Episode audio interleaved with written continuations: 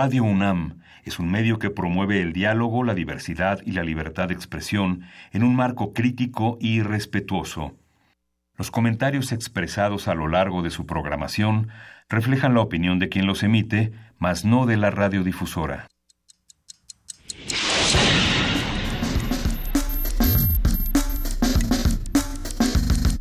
Primer movimiento.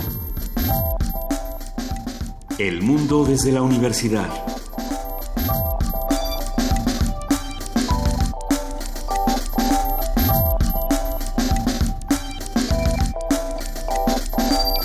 Buenos días, martes 29 de mayo, 7-8 de la mañana, aquí en la cabina de Radio UNAM en primer movimiento. Luis Iglesias, buenos días, felicidades. Muchas gracias, Miguel Ángel Quemain, muy buenos días. Saludamos, por supuesto, a nuestra jefa de información, Juana Inés de esa. Muy buenos días, ¿cómo estás? Muy bien, muchas gracias, muchas felicidades, Luis. Ahí vamos, el día de ayer algunos festejaban cumpleaños, otros festejaban eh, vacaciones, porque muchas personas el día de ayer ya no fueron a clases, que era lo que estábamos comentando, pero tampoco hay que celebrar tanto en este país donde todos los días aparecen noticias nuevas.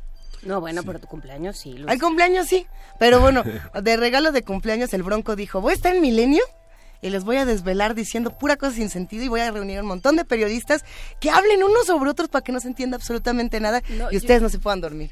Más bien lo que creo que pasó es que di- dijiste de cumpleaños me voy a regalar. Qué regalo tan feo, me acomodé. A ver, Sí, eh, la noticia del Bronco es interesante pensando en eh, si el Bronco dijo en este en este programa de Milenio que el INE era el tramposo, que no era él, mientras que el INE está diciendo que el Bronco hizo, a ver, triangulación de fondos.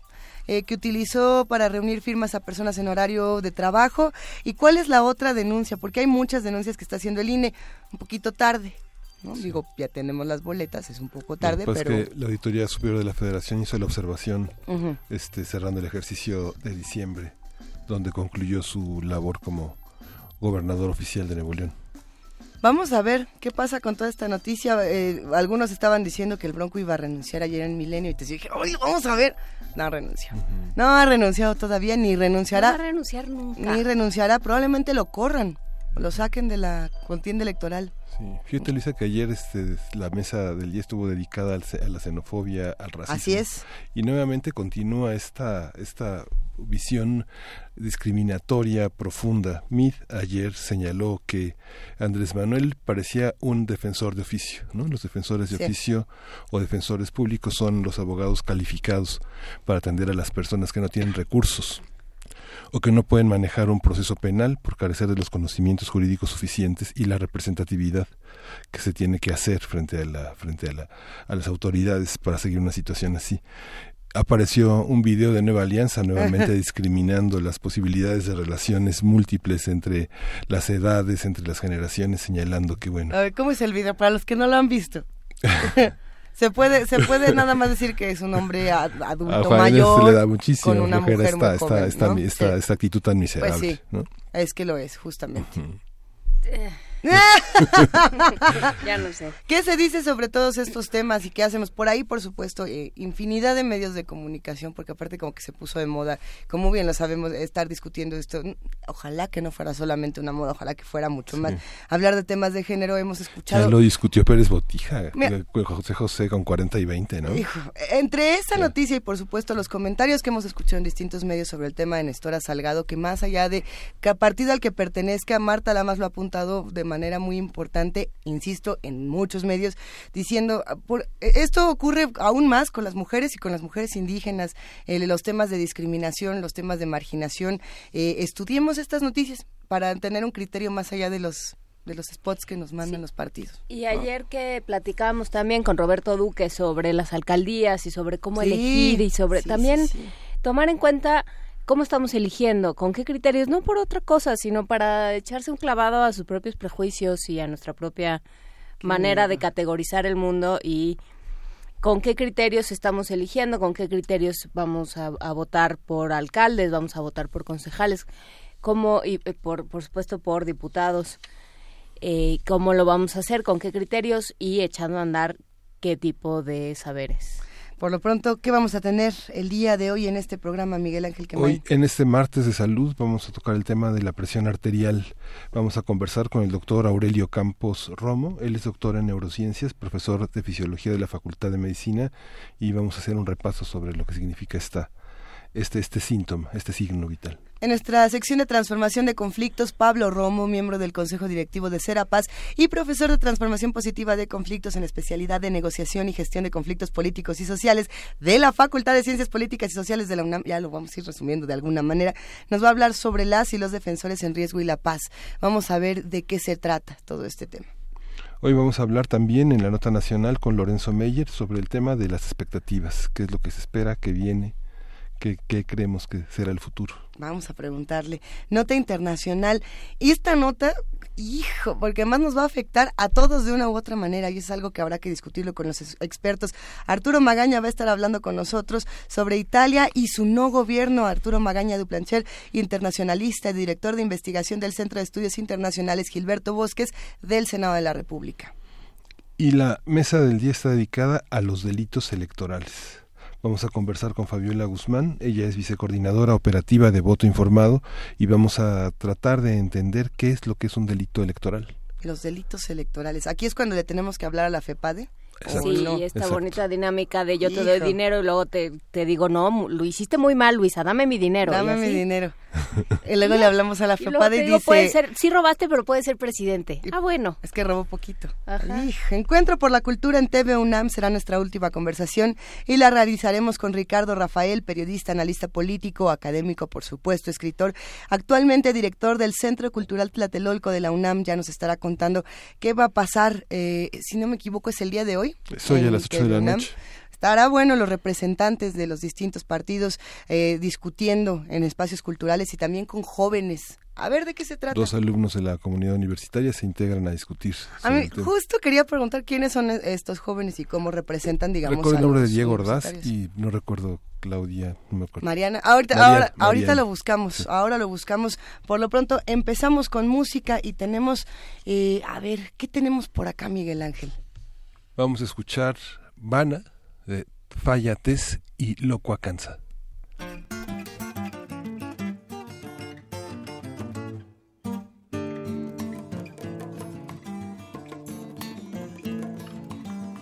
Quand je pense aux enfants,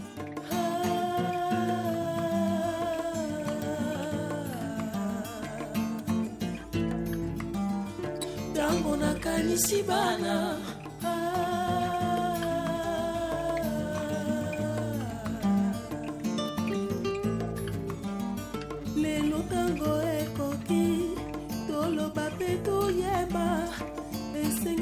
esengeli tobanza lobi mpona bana.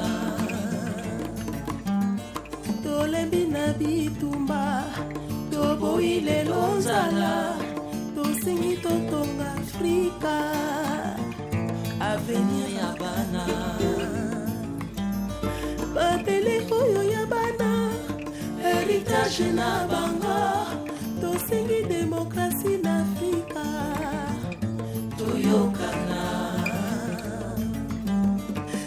mabele oyo ya bana.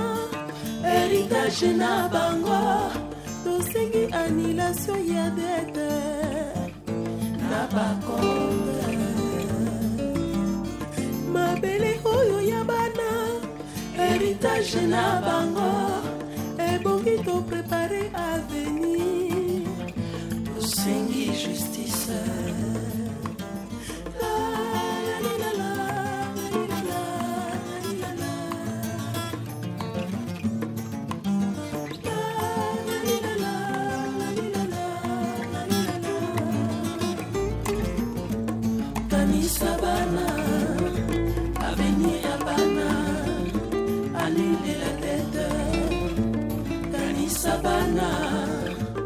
avenir à Bana, à la tête.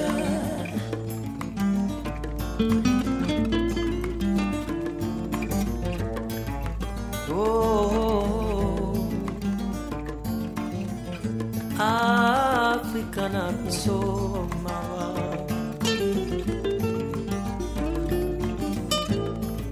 Bino bakonzi Afrika opesana maboko. Ototombola ekolo na biso. Bana bakomana yeleye. Bango nde bakotonga mboka ya tobie. Isabana avenir ya bana.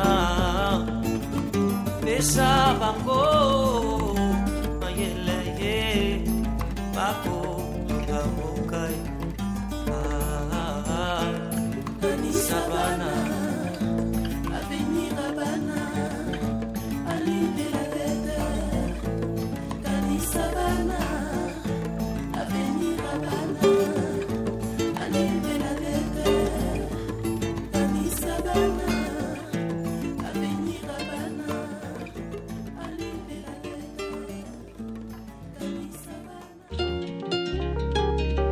Primer movimiento.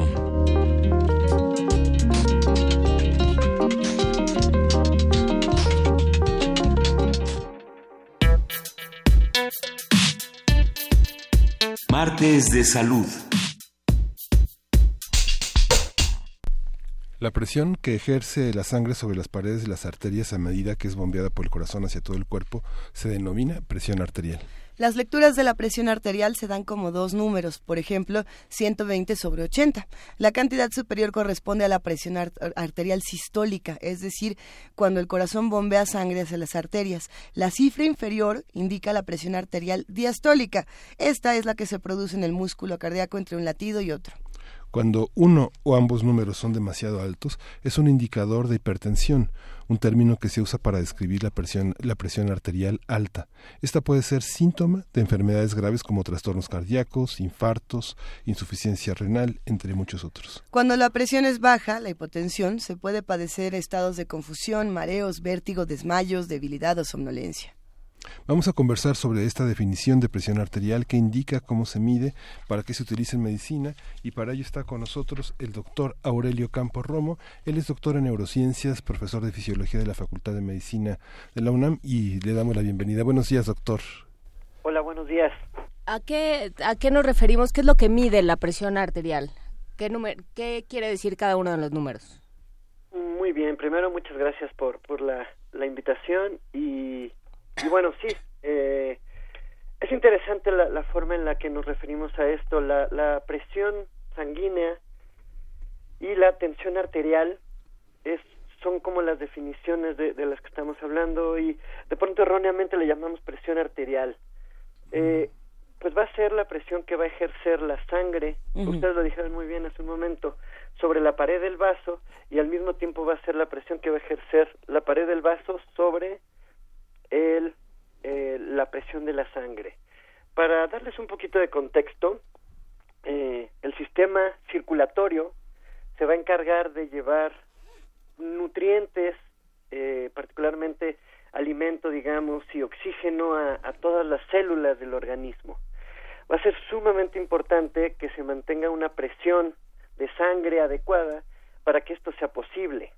Es decir, que eh, esta presión que se que tiene que tener la sangre va a ser necesaria para que alcance los nutrientes, los tejidos distales del cuerpo, particularmente los que van en contra de la gravedad, que es cuando estamos de pie, pues la cabeza queda por arriba de, del nivel del corazón y va a ser muy importante mantener esta presión.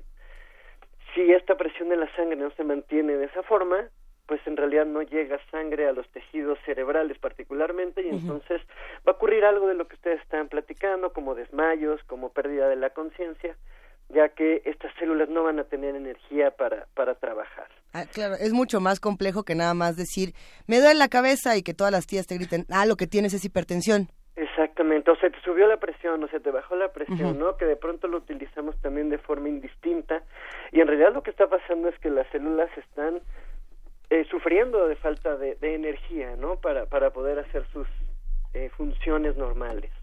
Entonces, básicamente para eso se necesita que se mantenga esta presión y el organismo tiene una serie importante de mecanismos para que esto eh, se mantenga, ¿no? Para que se mantengan estos valores que ustedes bien dijeron, que eh, según las- la norma Artificial Mexicana y las guías internacionales nos dicen que tiene que estar en 120 milímetros de mercurio la presión sistólica y 80 milímetros la presión diastólica. Esa es la que se considera una presión normal y esta es la ideal para llevar a cabo esta función que les platico. A ver, eh, ¿podría repetirlo, por favor? 120. Sí, los niveles normales son 120 milímetros de mercurio, es la presión sistólica, Ajá. y la presión diastólica es 80 milímetros de mercurio o por abajo de esta le llamamos, ¿no? Que, que, que no exceda ese límite, pero tampoco que quede por abajo. Hay personas que dicen, yo soy de presión baja, ¿esto es cierto? Es cierto, el, el sistema se digamos acostumbra a trabajar con ciertos niveles de presión. Por supuesto, eh, hay límites, ¿no? No podemos decir que yo manejo 60-40 y eso está bien. Eh, hay límites en los cuales ese organismo, por sus características, por el tipo de, de, vasculatura, puede mantener una adecuada perfusión, que es este, este mecanismo que les platico, que es como la sangre va a entregar a los tejidos oxígeno y nutrientes Ajá. con presiones un poquito más bajas. Es decir, que puede llegar a estos niveles, eh, a, todo, a todo el organismo con niveles un poquito más bajos. Y a, ahora que decía Luisa de sus tías y de sus dolores de cabeza, ¿qué, ¿por qué nos duele la cabeza cuando tenemos presión? Porque es un indicador de presión es un alta. indicador, sí. Es un indicador. Es muy interesante esta pregunta. Eh, en realidad, el, este, el cerebro no siente, no, no nos duele en realidad el cerebro, nos duele la parte que cubre al cerebro. Entre ellos estoy hablando particularmente de las meninges.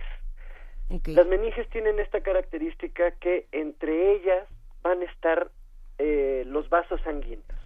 Entonces, cuando nosotros estamos ante una subida de presión, estos vasos van a, a sentir esta subida de presión, van a aumentar o van a tener eh, que contener una mayor presión y entonces las meninges que lo recubren van a sentir esto y se va a percibir como dolor.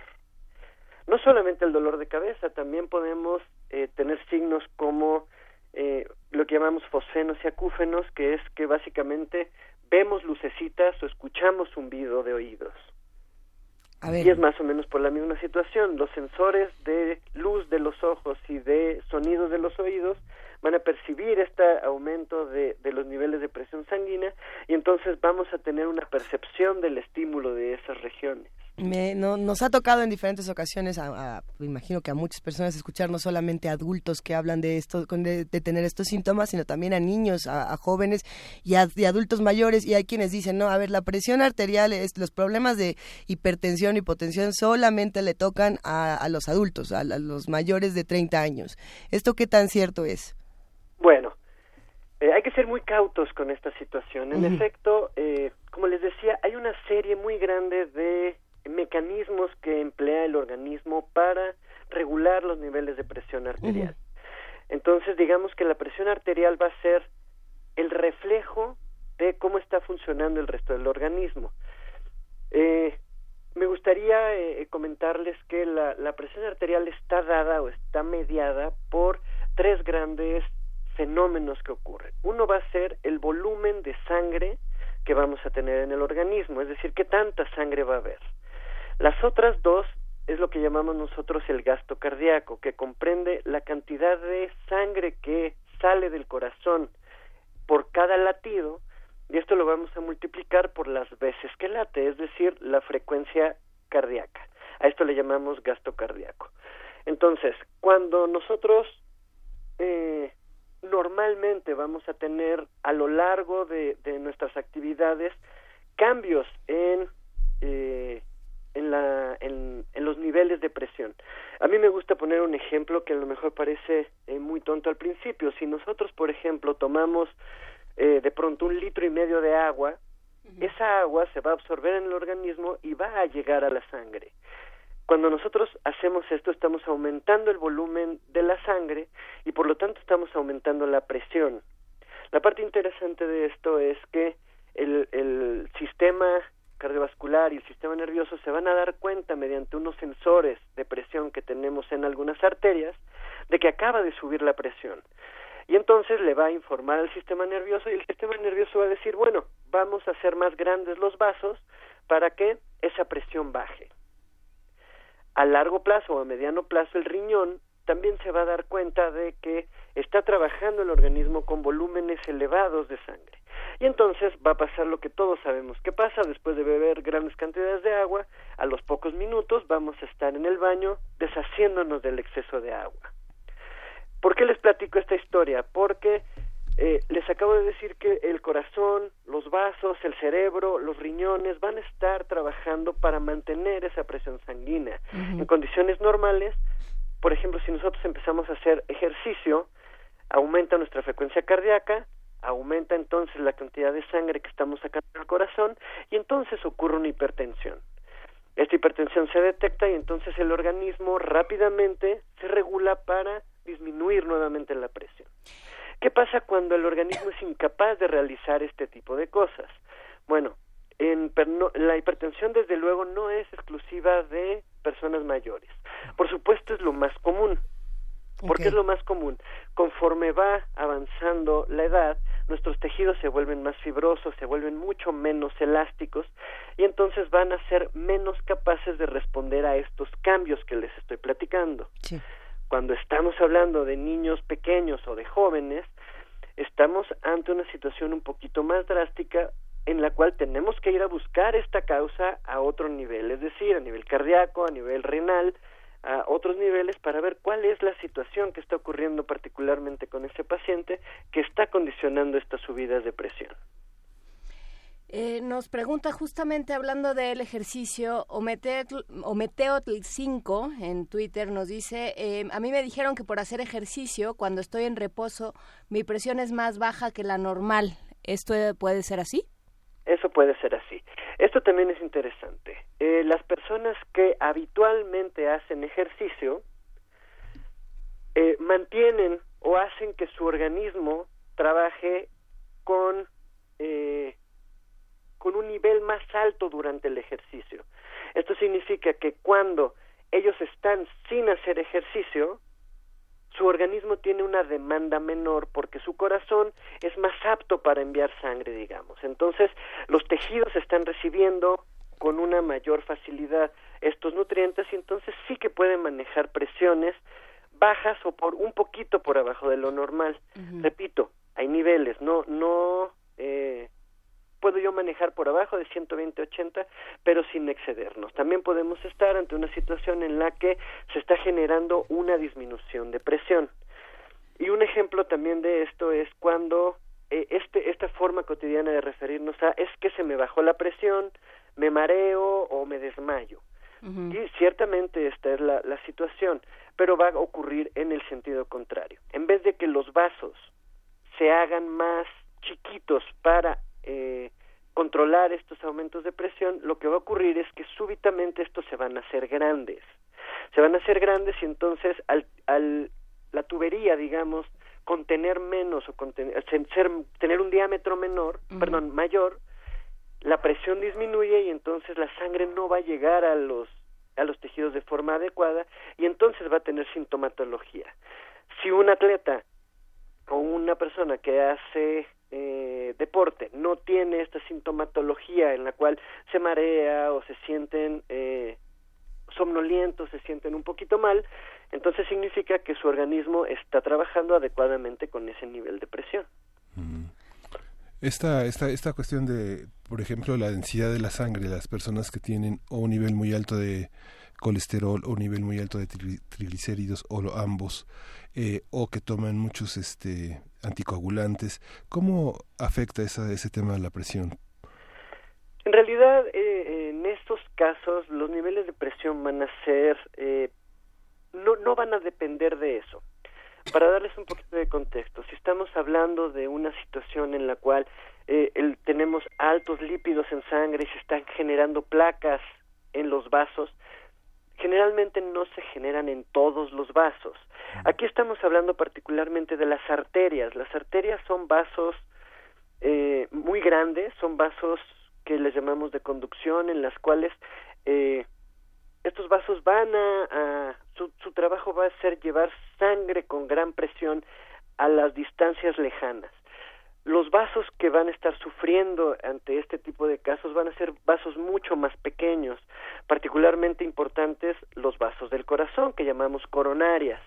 Son vasos de un diámetro mucho más chiquito y esos sí que se van a empezar a bueno, y esto ocurre en todo el organismo. Son particularmente importantes los del corazón, el cerebro, por la importancia de ese órgano. Sin embargo, en realidad en toda la microvasculatura se van a empezar a formar estas capas. A esos niveles lejanos, digamos, del sistema vascular, la presión ya disminuyó muchísimo, ya disminuyó mucho y no va a haber, no va a afectar en gran medida. Va a afectar en gran medida estos vasos grandes que son los de conducción, que son los que están aportando los, los niveles grandes de sangre a, a las partes distales del organismo.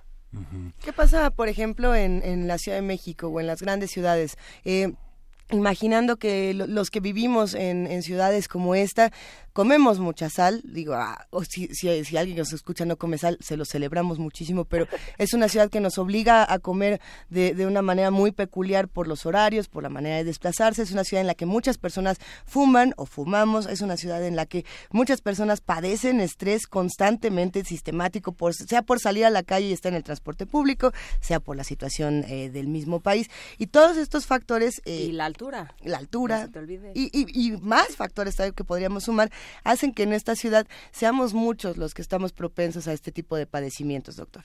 Así es. De hecho, eh, de forma muy interesante, eh, conversaba yo en, en, en, en clase con algunos de mis alumnos. El año pasado, este, cambiaron eh, los niveles de, de, de la American Heart Association desde su colegio de cardiología, eh, modificaron más o menos la- los criterios para este para trabajar sobre la hipertensión. Y entonces yo platicaba con ellos eh, y, y preguntaba que para qué creían ellos que se había modificado esto. Y por ejemplo en los colegios europeos o asiáticos habían mantenido los niveles que yo les había platicado. Es decir eh, la presión normal la consideramos por abajo de 120-80 después entre 120 y 140 de la presión sistólica y 80 y 90 de la diastólica lo considerábamos como prehipertensión, en la cual en realidad no requería de, de mayor manejo, simplemente era un eh, extremar la vigilancia. A partir de 140, la presión eh, sistólica y 100, la, o 99, la presión diastólica, ya lo considerábamos hipertensión. El, el Colegio de Cardiólogos de la American Heart Association decidió que eh, pues que no, que nosotros ya íbamos a considerar por arriba entre 120 y 120, y perdón, 130 la sistólica eh, una eh, presión elevada. Entonces decíamos, bueno, a ver, ¿qué, ¿qué significan estos criterios? ¿Para qué es importante?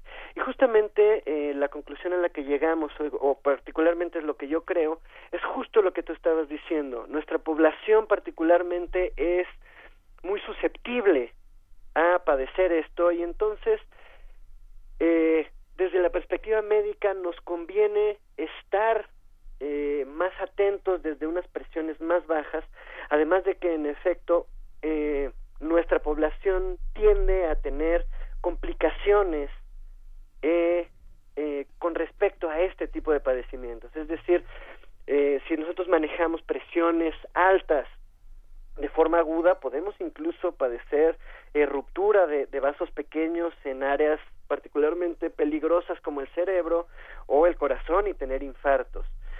Entonces, yo creo que esta situación sí que obedece a que nuestra población es susceptible a esto. También eh, se sabe que existe una predisposición genética a padecer este tipo de enfermedades que van un poquito más encaminadas a lo que yo les platicaba antes, que ya se presenta en personas mayores, donde la elasticidad de los vasos es menor, donde la respuesta del organismo es menor.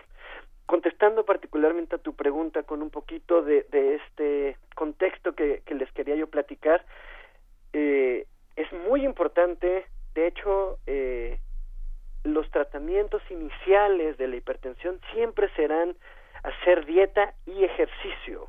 Esto con la finalidad de favorecer que nuestro sistema cardiovascular trabaje de una mejor manera y no esté generando hipertensión. También si nosotros el ejercicio, por ejemplo, si nosotros acostumbramos a nuestro sistema cardiovascular a manejar presiones importantes, a que los vasos tengan que realizar su trabajo de hacerse grandes, hacerse chiquitos, va a haber, vamos a retrasar eh, el fenómeno este que les platico de que se hagan duros y entonces ya no sean capaces de responder. Eh, Tenemos Sí, varias... la sal, la sal Ah. que, que bien mencionabas, eh, la sal, el problema que tiene es que a nivel del riñón, el riñón, cuando trabaja, el riñón mueve el agua, digamos, para, para dejarlo en, en un contexto un poquito más claro, se mueve con la sal. El agua del organismo a través del riñón la desechamos o la conservamos en relación a la sal. Entonces, si nosotros consumimos mucha sal, lo que conllevamos es una retención de agua también y entonces vamos a aumentar el volumen de nuestro organismo condicionándonos, o el volumen de sangre de nuestro organismo condicionándonos hipertensión. Esta, esta visión, bueno, eh, el baumómetro se inventó a finales del 19, pero ya en la ¿El obra de, Ga- baumanómetro? de Galeno, baumómetro se llama. Baumanómetro. Bauna- Ajá, sí, sí, sí. baumanómetro. Ajá.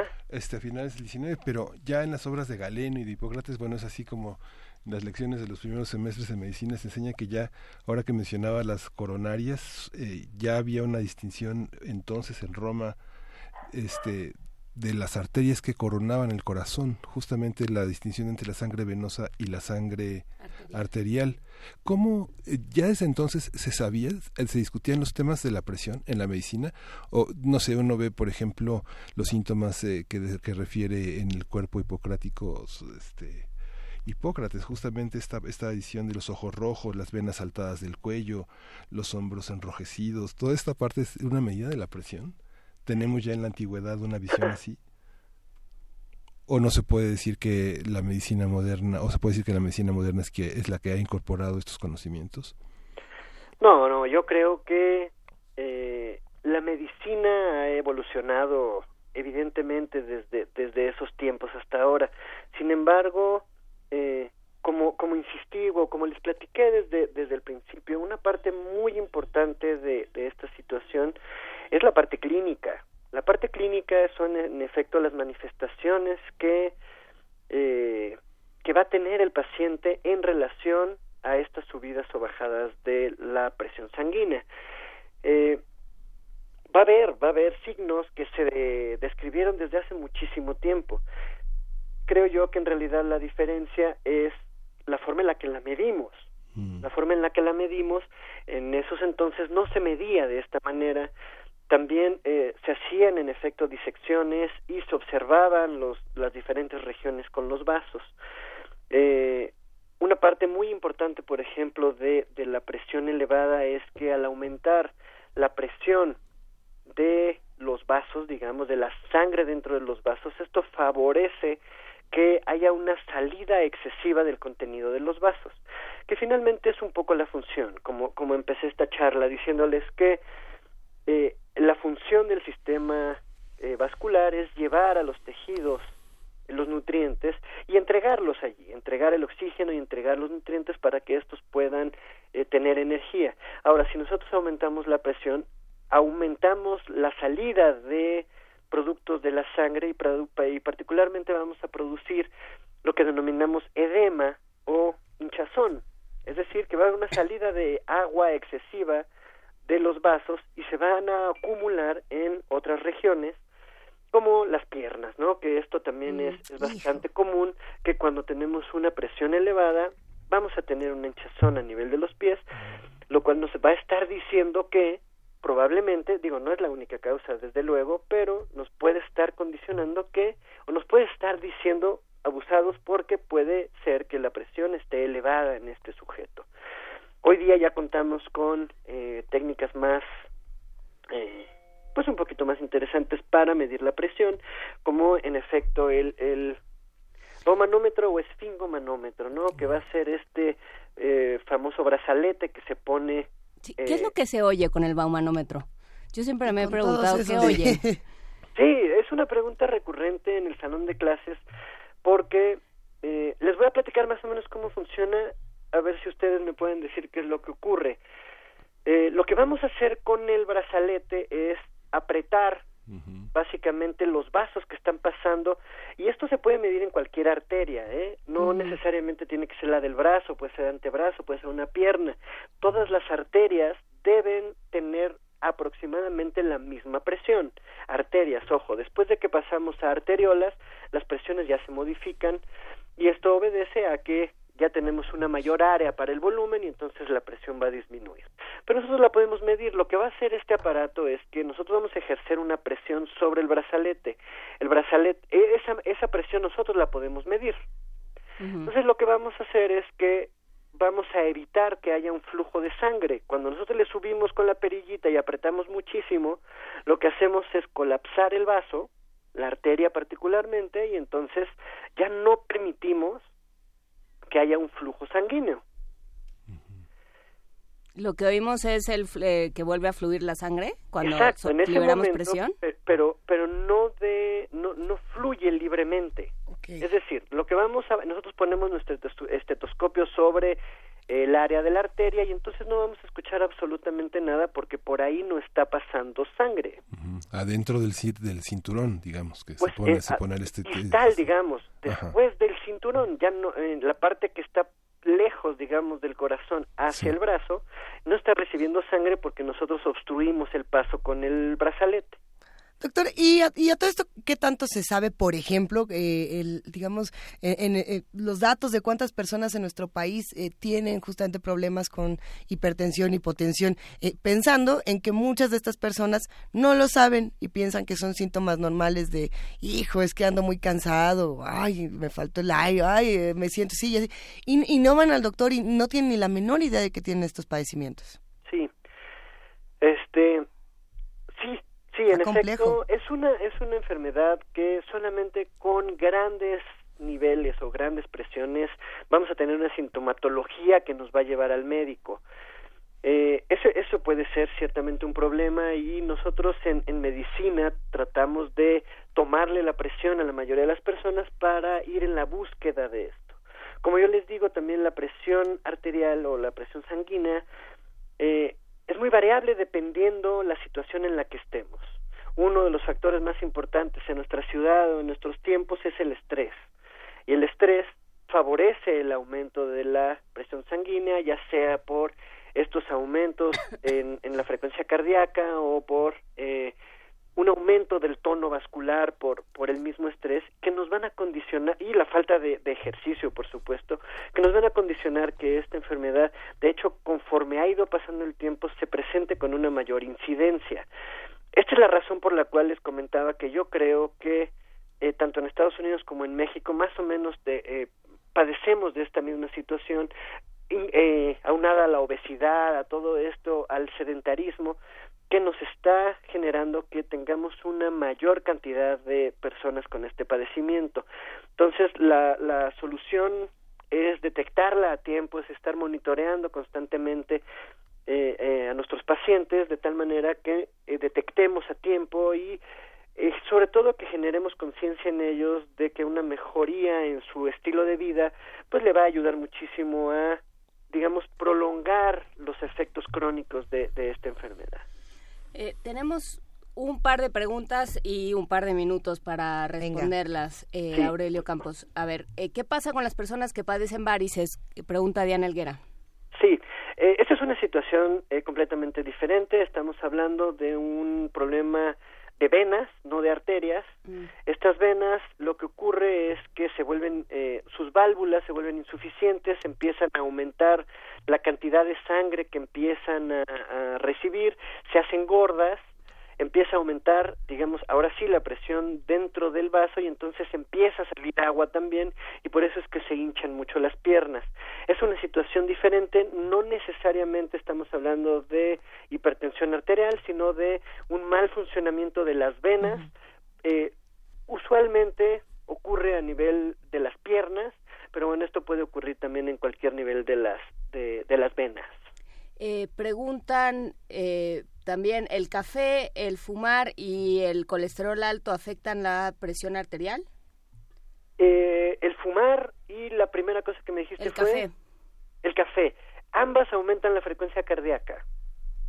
Ambas aumentan la frecuencia cardíaca y entonces siendo uno de los condicionantes de la eh, tensión arterial, en efecto, que la van a modificar. El colesterol no tanto porque este se va a acumular en eh, vasos más distales, en vasos más chiquitos que ya la presión arterial disminuyó y ya no necesariamente va a generar problema. Ojo, estoy hablando de una situación global. Si nosotros ya tenemos una situación de hiperlipidemia con aumento del colesterol, aumento de triglicéridos, etcétera, de la mano puede haber un problema de presión pero no estará condicionado por el eh, por este hecho de que haya hiperlipidemia. A todo esto, en conjunto, le podemos llamar un síndrome metabólico, que es que ya se nos sube la presión, probablemente los niveles de glucosa están elevados, nuestro índice de masa corporal nos está llevando a estar quizá en sobrepeso o en obesidad. Todo esto junto sí que nos puede estar generando problemas y, y vaya que nos va a, eh, a predisponer a problemas serios como infartos cardíacos, infartos cerebrales, otro tipo de situaciones, pero digamos que van de la mano, no el colesterol no está condicionando la hipertensión arterial, aunque juntos se presentan juntos y juntos sí que nos pueden generar una mayor problemática que si estuvieran separados. Pues muy bien, como todos los eh, todos los días que hablamos de salud, la respuesta es dieta sana, ejercicio, combatir el saludar. Francamente. En Pero esta bueno, ciudad. En Está esta bien, ciudad. está bien. Muchísimas pero, pero al final gracias. creo que no es un engaño, esto lo sabíamos de antemano, ¿cierto? Sí, no, no, eso ya los... Sí, sabíamos que ahí íbamos a llegar en algún momento. Muchísimas gracias, doctor Aurelio Campos Romo de Con la gusto, Facultad de gracias a Medicina. ustedes. Va, un gran abrazo. abrazo y nos vamos. bonito día. Con música vamos a escuchar de los Caligaris, todos locos. Venga, los caligados.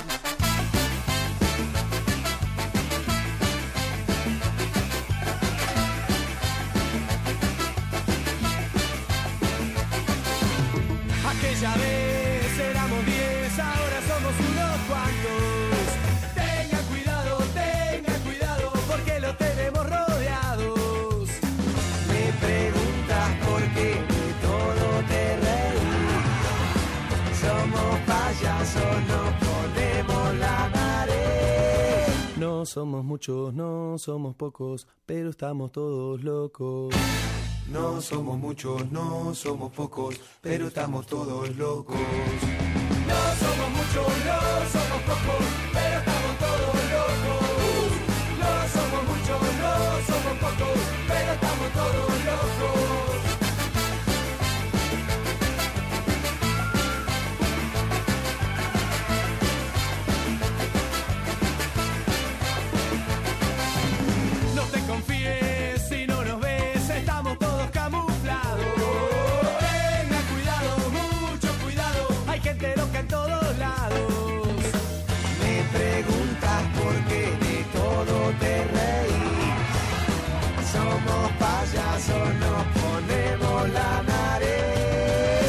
No somos muchos, no somos pocos, pero estamos todos locos. No somos muchos, no somos pocos, pero estamos todos locos. No somos muchos, no somos pocos, pero estamos todos locos.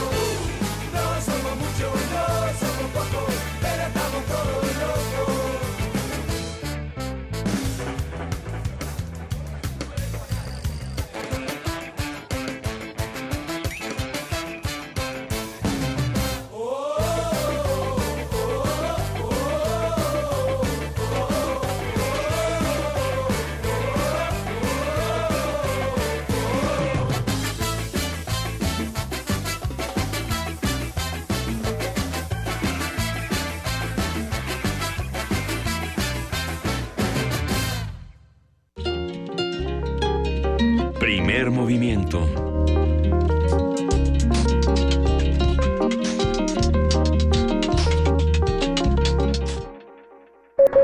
Transformación de conflictos. Pablo Romo, buenos días. ¿Cómo se, cómo se resuelven? ¿Cómo se, ¿Cómo se trabaja por la paz? ¿Cómo se transforman los conflictos? Muy buenos días, Miguel Ángel. ¿Qué tal? ¿Cómo estás? Hola, Pablo. ¿Qué tal? Qué gran gusto. ¿Cómo están? Pues a ver, estamos eh, curiosos por este tema justamente porque de defensores. nos De tienes que ayudar a resolver todo lo que está ocurriendo, por lo menos a buscar respuestas que nos sentimos muy conflictuados. A transformarlas más bien, más Claro. que resolverlas, Anda. siempre llegamos más bien a, a transformarlos. Los conflictos este, eh, pues pasan por un proceso para transformarse. Pero el día de hoy justamente vamos a hablar de el tema de, de la paz y, y los defensores de derechos humanos. Hace ocho días quedamos pendientes en este tema es. y es justamente eh, pues eh, es, es un reto hemos dicho siempre que la paz se construye justamente evitando la violencia por un lado y por el otro lado construyendo y defendiendo los derechos humanos haciendo posible que los derechos humanos sean una realidad y quienes los hacen los defensoras las defensoras y los defensores este sufren en muchas partes del mundo este las consecuencias de su trabajo este porque los regímenes no permiten o no quieren construir o eh, hacer viables o posibles vigentes los derechos humanos. En el último informe de eh, eh, Frontline Defenders que es una institución que con base en Irlanda defiende los derechos defiende los derechos de las personas defensoras de derechos humanos y es muy interesante hace un informe anual cada y, cada año presenta sus resultados eh, señalando dónde hay situaciones complicadas en cuanto a los activistas asesinados o en situación de riesgo en esta ocasión eh, en el 2017 en, según el informe presentado hace unas semanas por Frontline, dice que más de 300 activistas fueron asesinados en el mundo. Para ser exactos, tres, eh, 312 defensores de 27 países fueron asesinados por su trabajo de defensa y promoción de los derechos humanos. Dice también este informe que el, el 67% del número total de activistas asesinados defendían los derechos sobre la tierra, el medio ambiente y los pueblos indígenas. Y esto es muy sintomático. Justamente citando a Berta Cázares, que hace ocho días decimos justamente por defender este el medio ambiente y la Así tierra es. este fue asesinada. Vamos a hablar de ese un- en un momento.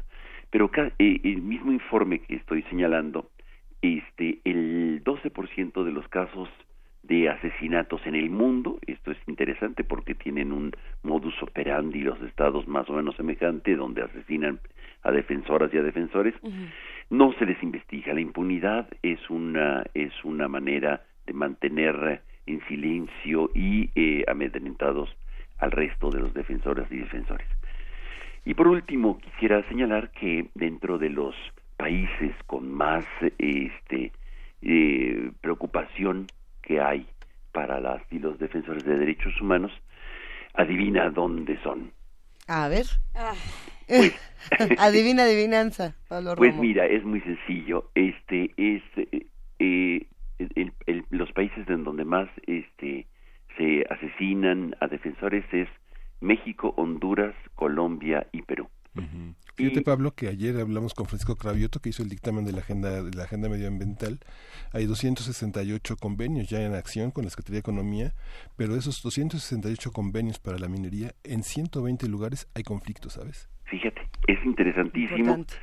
Es interesantísimo porque este cómo aplicar esa normatividad, esas esas expresiones de política públicas, leyes para la defensa del territorio, del medio ambiente, al tiempo que se puede generar una industria eh, sana, una industria que produzca eh, trabajo, riqueza para la población local y pues en general para el país. Este es, este es los, son los grandes desafíos y por eso últimamente también se está hablando de los derechos de humanos ante las empresas. Pero eso es un tema que valdría la pena en otro momento tratar. Sí.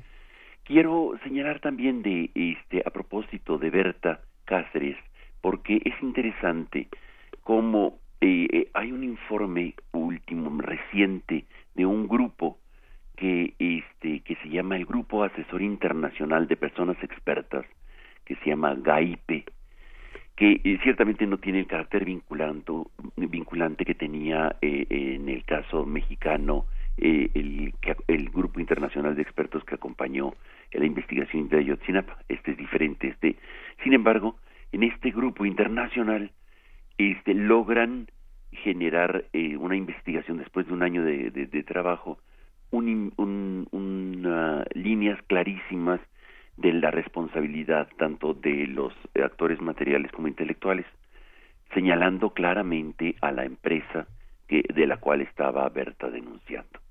El informe corrobora, dice la el informe, que eh, la investigación sobre el asesinato de Berta Cáceres ha estado plagado de incompetencias, retrocesos y una evidente falta de voluntad política.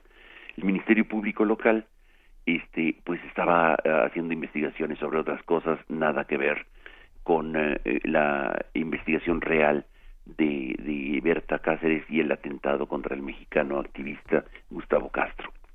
Es interesante esto porque, bueno, esto son Honduras, donde eh, eh, las, eh, las y los defensores de derechos humanos en riesgo este, no son investigados y hay instancias internacionales que ayudan o coadyuvan o generan una investigación paralela al de la propia justicia. Y esto es muy bueno porque de alguna manera empuja a visibilizar eh, las incompetencias o eh, no incompetencias deliberadas, este, acciones deliberadas en contra de los y las defensoras de derechos humanos. En China es muy interesante, Miguel Ángel, porque en China los y las defensoras de derechos humanos en riesgo, este, pues son muchos. Amnistía Internacional en su informe eh, de hace eh, poco eh, señala que este que hay una cantidad enorme de, de defensoras y defensores que se encuentran vigilados o bajo arresto o bajo arresto domiciliario. Y cosas tan, dramáticas como por ejemplo el Premio Nobel de la Paz Li Xiaobo este murió hace relativamente poco, este hace un año, vamos a cumplir un año justamente el 13 de julio, este eh, después de estar encarcelado durante años y no haber podido recibir el Premio Nobel de la Paz, que lo recibió hace siete años. Permaneció en su casa encerrado porque y, y los cargos eran generar problemas, provocar peleas y, subvertir el orden este público. El Premio Nobel de la Paz en China.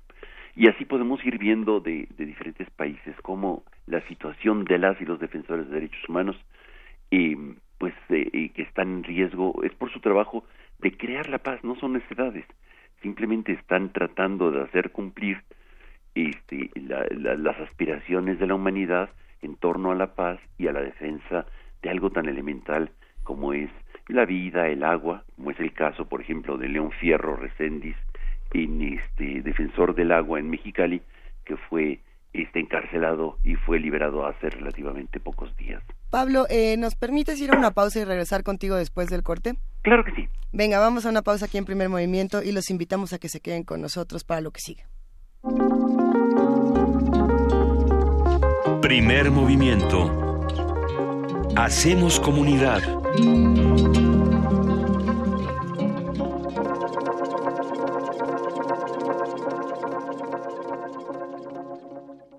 La revista de la universidad en radio. Te invitamos a escuchar esta serie, donde cada mes diferentes personalidades se darán cita para dialogar sobre los conceptos a los que se enfrenta día con día el ser humano. Música, extinción, revolución, palabras. Cada tema será abordado desde la visión de nuestro invitado semanal. Dialoga con nosotros todos los jueves a las 16 horas por el 96.1 de FM. En el papel, en la pantalla, en las ondas y en la web. La revista de la universidad abre el diálogo en Radio UNAM. Experiencia sonora.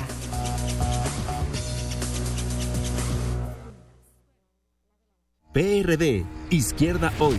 Somos la izquierda que se identifica con las y los jóvenes. Convencidos de lo que creemos. Porque cuando dicen desigualdad, reclamamos igualdad. Cuando dicen jerarquía, reivindicamos la equidad. Cuando imponen control, decimos respeto a la diversidad. Y cuando hay abusos, exigimos nuestros derechos, los de todas y todos, sin distinciones. Estas son nuestras causas, es la actitud con la que vivimos. Hoy es nuestro tiempo y estamos seguros de una cosa. Somos la izquierda de hoy. Quien dará mejor futuro a México. Y ahí vamos a escoger qué queremos para el país y qué queremos para nuestras familias. Esta es una elección en donde vamos a escoger entre certidumbre y riesgo. Es una elección en donde vamos a escoger entre futuro y pasado. Y en esta elección no vamos a escoger un candidato, vamos a escoger a un presidente. Y dentro de las cuatro alternativas, yo no tengo ninguna duda, ni ustedes tampoco, el mejor soy yo. Vota por MIF, candidato por la coalición Todos por México. En el Partido Encuentro Social no tenemos miedo del cambio. Miedo que lo tengan los corruptos. ¿Por qué voy a tener miedo de un México sin rateros? Ya nos quitaron todo, hasta el miedo. Ya estoy harta de los manejos sucios. La política del miedo es de cobardes y mentirosos. Salgamos a votar sin miedo. Sal y vota. Hagamos del cambio una realidad. Sal y vota diferente. Vota por un México sin miedo. Vota Partido Encuentro Social.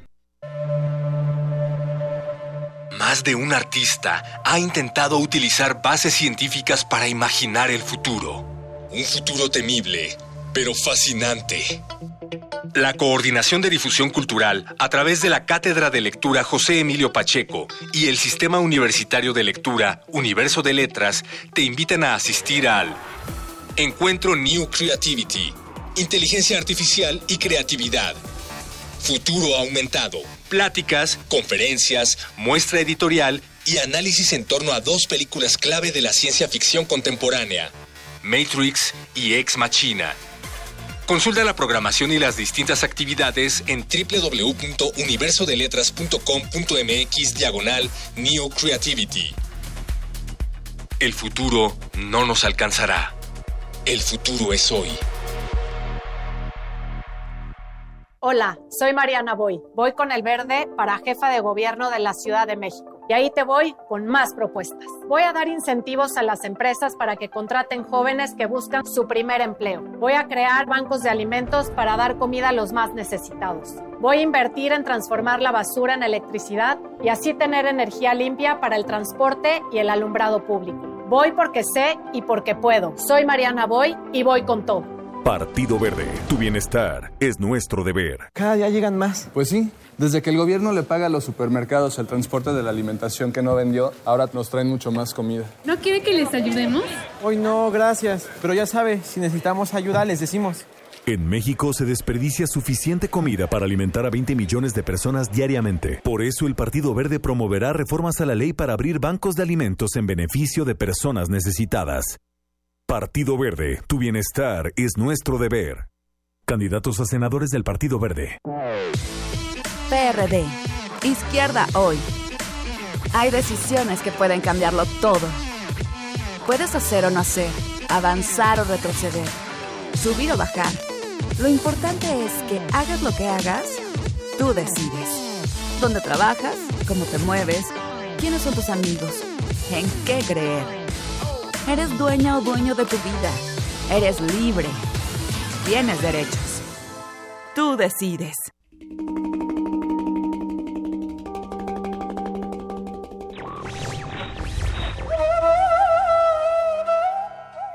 Somos libres, libres como las barcas perdidas en el mar.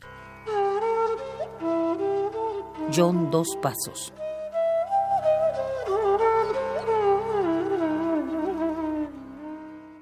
Radio UNAM.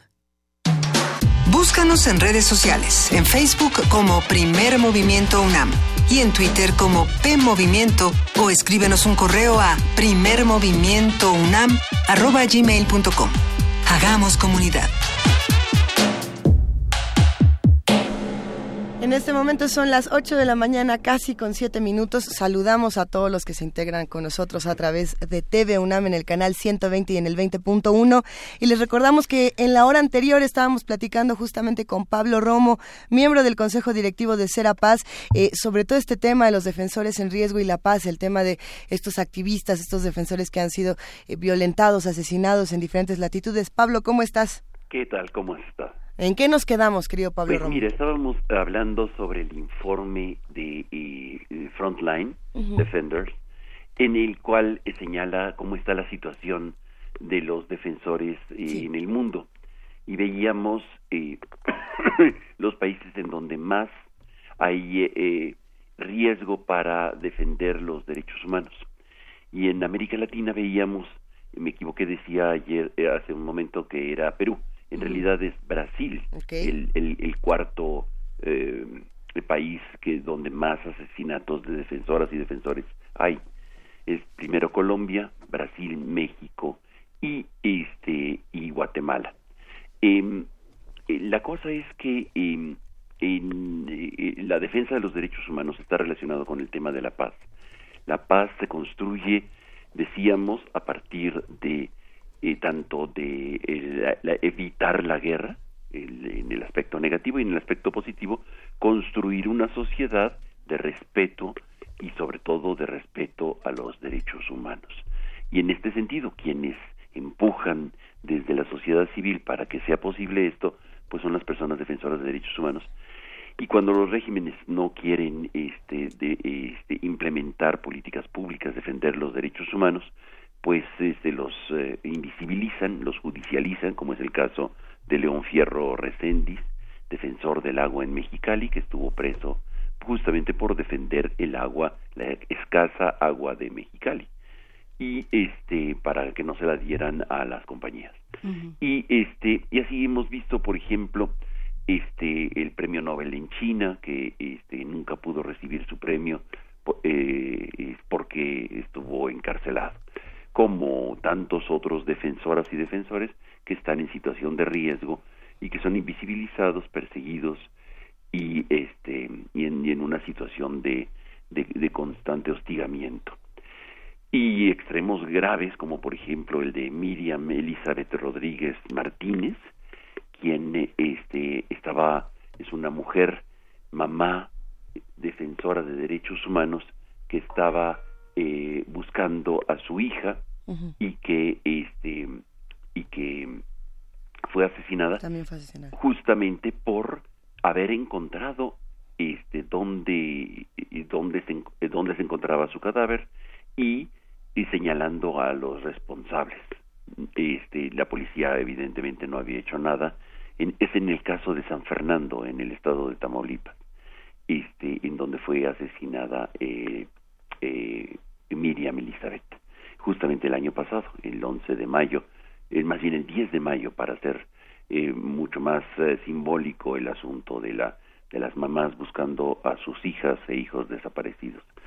Pues estos son los casos en los que pudiéramos nosotros estar hablando cómo se encuentran en riesgo y cómo eh, muchas veces la paz este, se construye justamente por activistas, gente que está trabajando en la implementación de los derechos humanos en el mundo. Es un tema muy complejo, queridísimo Pablo Romo, y que por supuesto a muchos nos deja sin palabras y sin muchas herramientas. Eh, ¿Qué hacemos como sociedad justamente para proteger y para seguir, vaya, para darle seguimiento a lo que pasa con todos estos defensores? Pues defender justamente a los defensoras y defensores de derechos humanos, no denostarlos, no no hacer eco de las este de el, eh, de la judicialización, de la estigmatización que se hace en contra de los defensoras y defensores en el mundo entero, no solamente en México, no solamente quienes eh, desconocemos y decimos de primera entrada que son secuestradores, etcétera, ¿no? Sino defender y no no apropiarnos de esta de estas fake news o de estas eh, postverdades que nos están este, generando tanta incertidumbre y tanta eh, en la vida cotidiana, ¿no? Y defender a los defensores de derechos humanos en su labor. Te agradecemos muchísimo, Pablo Romo, miembro del Consejo Directivo de Serapaz y profesor de Transformación Positiva de Conflictos. Hablamos la próxima semana. Muchísimas gracias, que estés muy bien. Gracias. Muchas gracias. Un abrazo. Vámonos a nuestra nota nacional. Primer movimiento.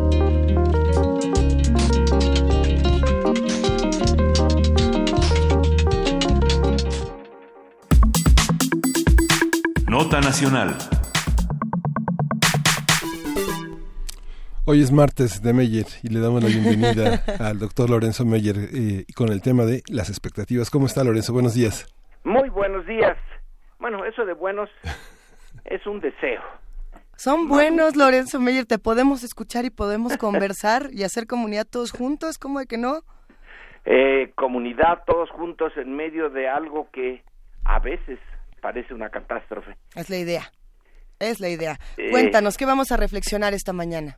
Bueno, como estamos en las vísperas de las elecciones, y inevitablemente el grueso de la vida política ahora se centra en ese momento de las urnas, y en estos días, en los días pasados, en estos días en los que vendrán antes del primero de eh, julio, vamos a estar en buena medida viviendo eh, un mar de expectativas. Y esto es lo que quiero comentar hoy.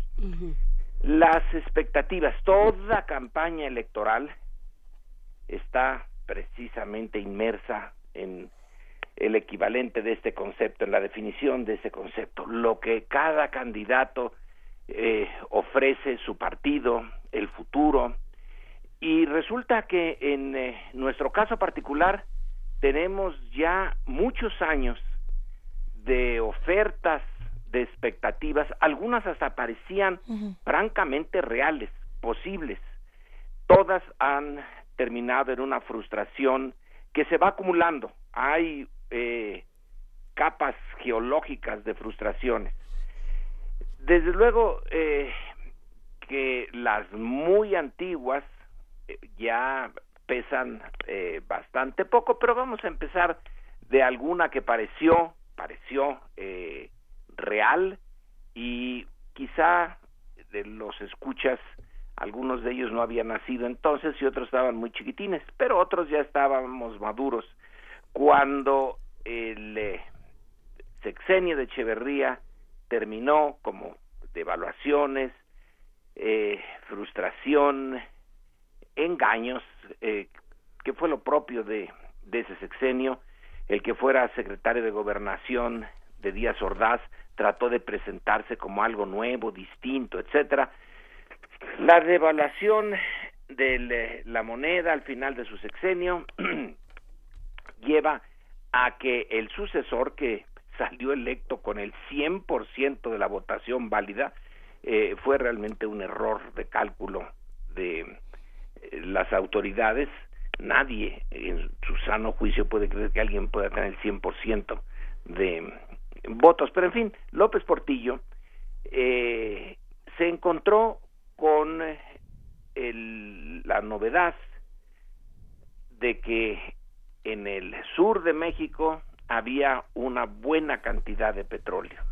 Ese petróleo se iba a concentrar sobre todo en el super yacimiento de Cantarel.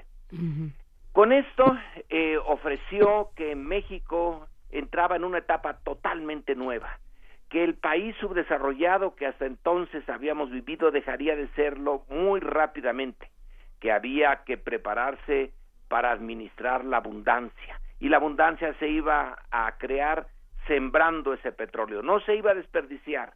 México volvería a ser país eh, petrolero, exportador de petróleo, como no lo hubiera querido el general Cárdenas, que expropió la industria en 1938, pero López Portillo dice este es el verdadero cardenismo, porque ese petróleo no se va a desperdiciar, va a ser sembrado, sembrado, se va a convertir en riqueza permanente gracias a los esfuerzos del gobierno, que esos ingresos eh, petroleros, porque el petróleo estaba a unos precios altísimos, superiores a los 100 dólares el barril, eh, se convertirían en industrias, en energía permanente, etcétera. Bueno, ya supimos lo que pasó.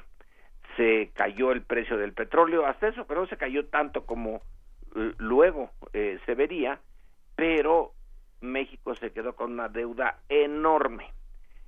Y ante el desastre, nuevas expectativas. López Portillo dijo, pues ahora nacionalizamos la banca, ellos fueron los culpables, dejaron salir millones de millones de dólares, nos saquearon, no nos volverán a saquear, el Estado se hará cargo de la banca, la banca es el corazón eh, de la economía capitalista, el Estado mexicano la eh, guiará de aquí en adelante, recuperará su espíritu revolucionario y ahora sí, vamos a tener una economía, no vamos a administrar la abundancia, esa ya olvídense, pero vamos a tener una economía fuerte y de largo plazo. Bueno, eso también acabó en unos meses y todo el modelo económico se vino abajo. Pero surgieron nuevas expectativas, esta vez eh, con eh, Carlos eh, Salinas de Gortari, con de la Madrid, se conformó con más o menos ir administrando el desastre y el inicio de la economía neoliberal. Pero ya Salinas, montado en el neoliberalismo, hizo de la necesidad una virtud y con el Tratado de Libre Comercio firmado con Estados Unidos y Canadá señaló, ahora sí, miren, el Estado no va a ser el que dirija la economía, al contrario, nos vamos a deshacer de todas las empresas estatales que sea posible, con ese dinero hacemos el programa Pronasol, administramos por un tiempo esos recursos para disminuir la pobreza, que no había disminuido, y entonces con el Tratado de Libre Comercio México entrará ahora sí y por con paso firme a los países desarrollados. ¿No me lo creen? Pues miren, la Organización para la Cooperación y el Desarrollo Económicos ya nos admitió y recuerden, ese es un club de países ricos, pues ya estamos ahí. Y ya, este aquí que llega el 94 y de repente el EZL dice, uy, para que lleguemos a país rico, faltan muchas cosas, entre otras corregir esta eh, brutal injusticia con los pueblos indígenas y con los pobres en general. Luego viene el asesinato del de eh, candidato oficial que podría uno ya suponer presidente del país eh, y finalmente que se empiezan a ir los dólares otra vez y todo termina en el error de diciembre que se le atribuye a Cedillo, pero en realidad es un error eh, de cálculo de Salinas y pácatelas, la economía se viene otra vez abajo. Y hay eh, em, Cedillo más o menos la va llevando, ya está muy gastado su partido, el régimen, y en el año 2000 abre las puertas a la alternancia. Pero la alternancia que la había estado luchando la izquierda con el eh, neocardenismo, con el PRD, también había estado exhausta porque luchar contra eh, la eh, maquinaria autoritaria es dificilísimo y entonces entró la derecha en vez de que entrara la izquierda y Fox prometió eh, echar a patadas de los pinos al PRI y con ello se echaría también la corrupción se sanearía la economía y México sería feliz. Y durante un ratito eso también le funcionó gracias al petróleo, porque volvieron a subir los precios del petróleo. Entonces el gobierno federal tuvo mucho dinero para comprar la paz con los gobernadores, que en su mayoría eran priistas. Y la nueva etapa de la vida política de México, la democracia, ahora sí vamos a vivir la democracia, hasta que llegó el desafuero de Andrés Manuel López Obrador como candidato de la izquierda y ahí vimos que no, no habíamos entrado a la democracia, habíamos entrado a un tipo de alternancia entre el PRI y el PAN que ya estaban eh, bastante relacionados desde 1989 cuando Salinas tuvo que permitir el primer gobierno en Baja California del PAN. Ahí nació el PRIAN y se necesitaban mutuamente, pero nada más ellos. Entonces se excluye a la izquierda, se le hace la elección del 2006 que fue todo menos transparente y pues se perdió la ilusión, la expectativa democrática y entonces vino una expectativa medio tenebrosa, la encabezada por eh, Felipe Calderón. Vamos a usar toda la fuerza del Estado, pero toda, en una guerra contra el enemigo más terrible que tenemos, el crimen organizado. Y empezaremos por mi estado, por Michoacán. Y la operación Michoacán se inició en el primer mes de gobierno de Felipe Calderón. Y ahí está el ejército y duro contra eh, los malandros como se o malosos como les llamaba Cedillo Y por un momento, sobre todo a la derecha le gusta eso de usar la fuerza, mostrar el puño desnudo y decir aquí se implanta el orden, sea como sea, haya sido como haya sido, aquí va a haber orden. Y este aquí que a lo largo del sexenio, pues no, no hubo mucho orden. Se desató una especie de guerra eh, civil muy peculiar entre el Estado y el crimen organizado con la sociedad en medio. Y para el 2012 nos llega de nuevo el PRI. Y dice, soy el nuevo PRI. No, no, no es el PRI de, no es ya ese que venía de manera ininterrumpida desde 1929 y que creo Plutarco Elías Calles, soy uno nuevo.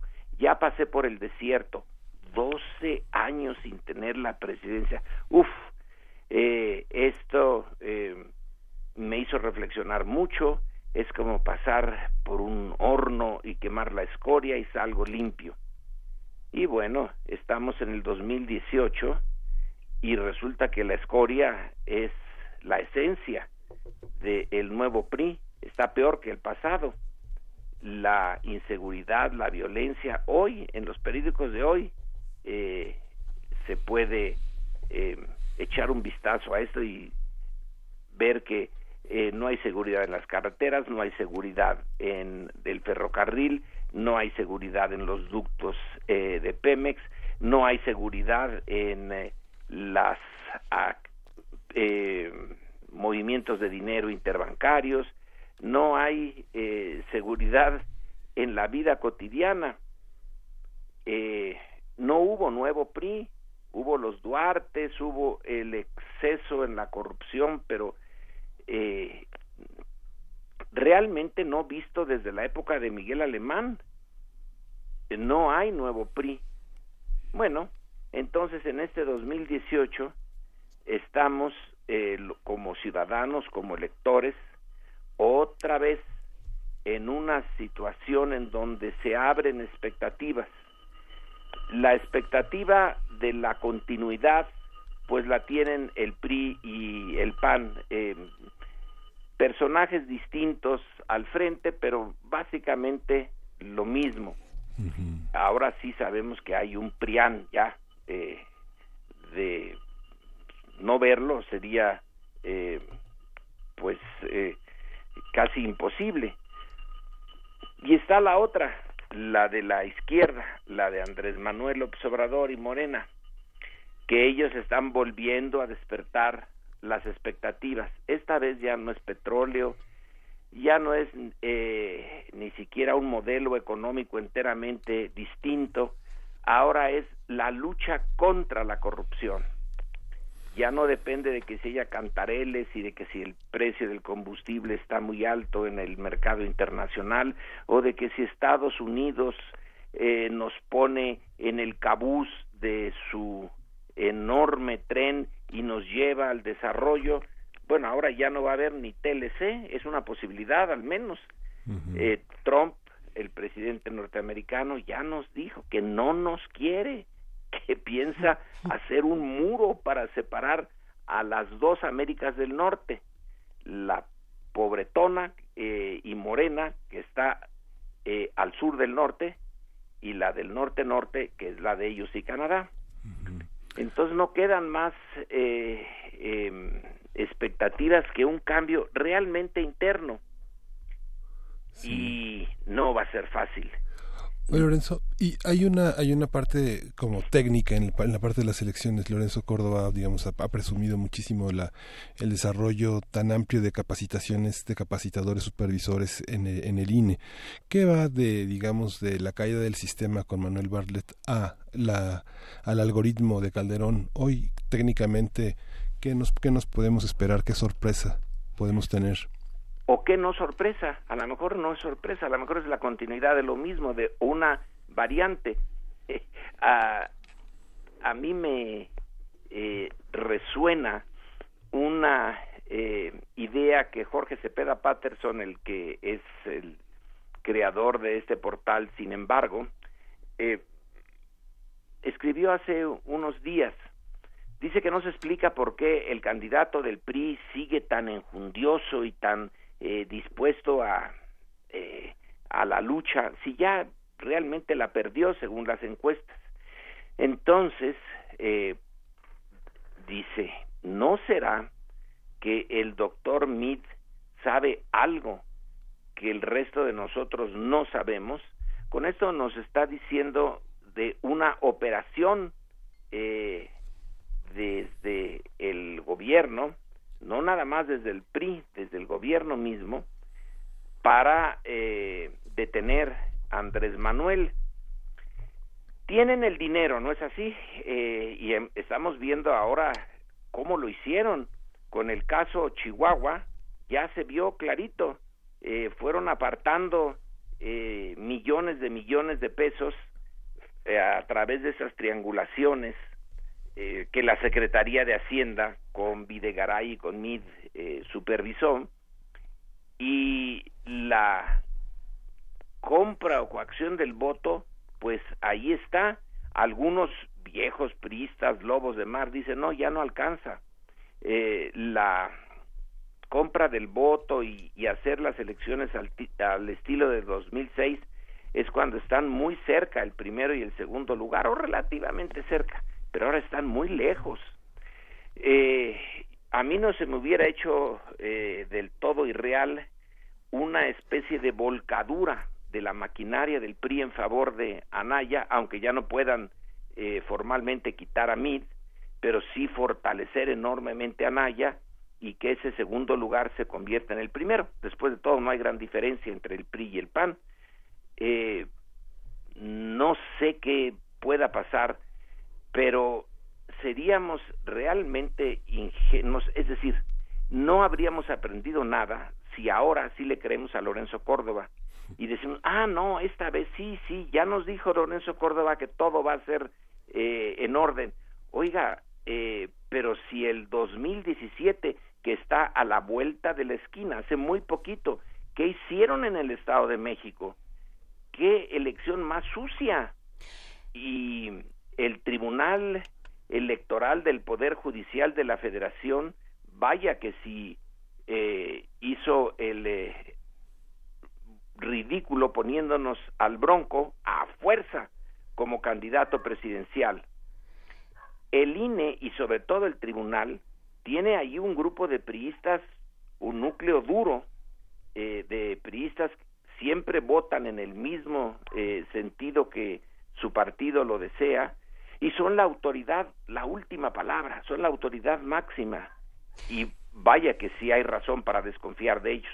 Eh, el 88 también está un poco a la vuelta de la esquina, Lorenzo, y creo que estas expectativas que está generando Andrés Manuel también se van a ver eh, un poco complicadas pensando en la cantidad de alianzas de las que hemos hablado aquí contigo que se han tenido que hacer, ¿no? Cómo eh, esas expectativas se van a cumplir con Bartlett, con el Encuentro Social, con Espino, con diferentes personajes que pertenecen a otro momento de la historia de México y que tienen también eh, su pasado y su significado eh, dentro de esta historia. Sí, y, y eh, añádele el Partido Encuentro Social. Sí, sí, ya lo para, mencioné. No, bueno. como la cereza del, del pastel. Y entonces tenemos una coalición ahí de, de un núcleo duro, uh -huh. morenista, con una punta de oportunistas eh, es curioso, yo en el caso de Bartlett, al que considero mi enemigo personal, eh, porque tuvimos diferencias ya personales, eh, él en alguna ocasión públicamente dijo que bueno, uno era profesor porque había fracasado como uh -huh. político, porque no, no, se, bueno. no se podía ser político, que eso es lo, lo de a de veras y ya los que no pueden, bueno, pues se dedican a investigar, a ser profesores, etcétera. Sin embargo, yo a Bartlett ahora lo veo eh, como un personaje que sí está eh, herido en su yo profundo por la falta, la ausencia de nacionalismo. Eso es lo que a él lo hizo derivar hacia el PT y hacia López Obrador. eh, no es eh, tanto el, el buscar un nuevo lugar, ya su edad no le permite tener más lugares. Eh, como a Porfirio Muñoz Ledo, son personajes de un PRI que desapareció y completamente lo hicieron a, a un lado los eh, salinistas y luego hasta llegar a los peñanietistas. Pero sí, sí hay muchos eh, priistas eh, hasta hace poco, panistas hasta hace poco, que uno eh, se pregunta qué otra cosa que no sea el oportunismo es lo que los deja ahí. ¿Qué pasa, por ejemplo, eh, Lorenzo, haciendo este, esta serie de cuestionamientos para no solamente quedarnos de un lado y justamente decir, a ver qué pasa también con Morena, qué pasa con el PRI, qué pasa con el PAN, qué pasa con el PRD, etcétera, con las declaraciones, por ejemplo, de Jacob Poletsky, eh, que, fueron muy controversiales en los últimos días, todo este tema de los presos políticos, el tema de Alejandro Gutiérrez Gutiérrez, el tema de César Duarte? Eh, a la Polensky yo francamente no la entiendo de, del todo, pero creo que dada la naturaleza de Morena, es un partido que nació por el esfuerzo directo de Andrés Manuel. Eh, Morena no hubiera nacido de manera natural, así que la sociedad eh, se hubiera movido y hubiera hecho ese partido sin un liderazgo, un liderazgo fuerte y probado ya por las calamidades eh, y las derrotas y fracasos que ha tenido durante mucho tiempo. Hay algo de darwiniano en esto. Ha sobrevivido a un montón de intentos de eliminación. Es un eh, liderazgo, ese sí, probadísimo. Y yo creo que esa es la fuerza más importante dentro de Morena. Eh, se va a tener que enfrentar a los oportunistas pero ya no puede darse el lujo que se dio en el 2006. Creo que esa es una eh, lección que le quedó clara de entonces. En el 2006, eh, en un momento crítico, la maestra Elba Esther Gordillo, que es otro elemento que hay que meter aquí otra vez, le ofreció su apoyo. Y él dijo, no, no, no, no, con esta gente no, no se puede. Eh, y lo dijo en conversaciones, etcétera, que eh, no se podía, sabiendo que eh, el Bester le, le, pudo haber dado la victoria en el 2006. Así como en ese eh, día de la votación del 2006 se grabaron las llamadas telefónicas del Bester a ciertos eh, gobernadores priistas diciéndoles ya, ya, dejen eh, de cuentos, olvídense del PRI, eh, hay que negociar ahorita, en este momento, con Felipe Calderón las condiciones del apoyo. Bueno, esa lección le quedó. No la política en ninguna parte la hacen eh, Los Ángeles. Si fuéramos eh, gentes, eh, toda la sociedad honestas, etcétera, no andaríamos en donde estamos. Entonces la, la política es muy turbia. Lo que se quiere es esta vez ganar porque ya se perdieron varias veces. Y una de las razones de haber perdido es esta idea de no con los con los que tienen un pasado turbio no. Pero es que tiene uno que enfrentarse a algo todavía más turbio que es los que en el presente tienen el poder. Es enfrentarse al PRI de Atlacomulco es enfrentarse a los eh, eh, Legorretas, Slims, etcétera, del presente, son fuerzas enormes.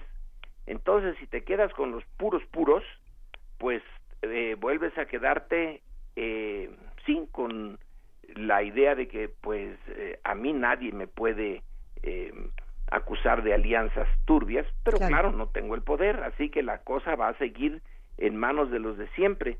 En esta ocasión, esa es mi, mi reflexión, mi conclusión, Andrés Manuel eh, decidió que eh, no podía nada más con los puros, no daba para eh, lo que necesita y lo que necesita ahora es casi un tsunami para poder de votos, una insurgencia electoral mucho mayor que la del 50 de la, que la del 88 para poderle detener los engranes del INE de eh, el tribunal, de las eh, acciones que están tomando, algunas son hasta ridículas de los empresarios, eh, de decirles a sus empleados, pues ahora sí, eh, eh, a votar por Anaya o por quien sea, pero no por el populista, etcétera.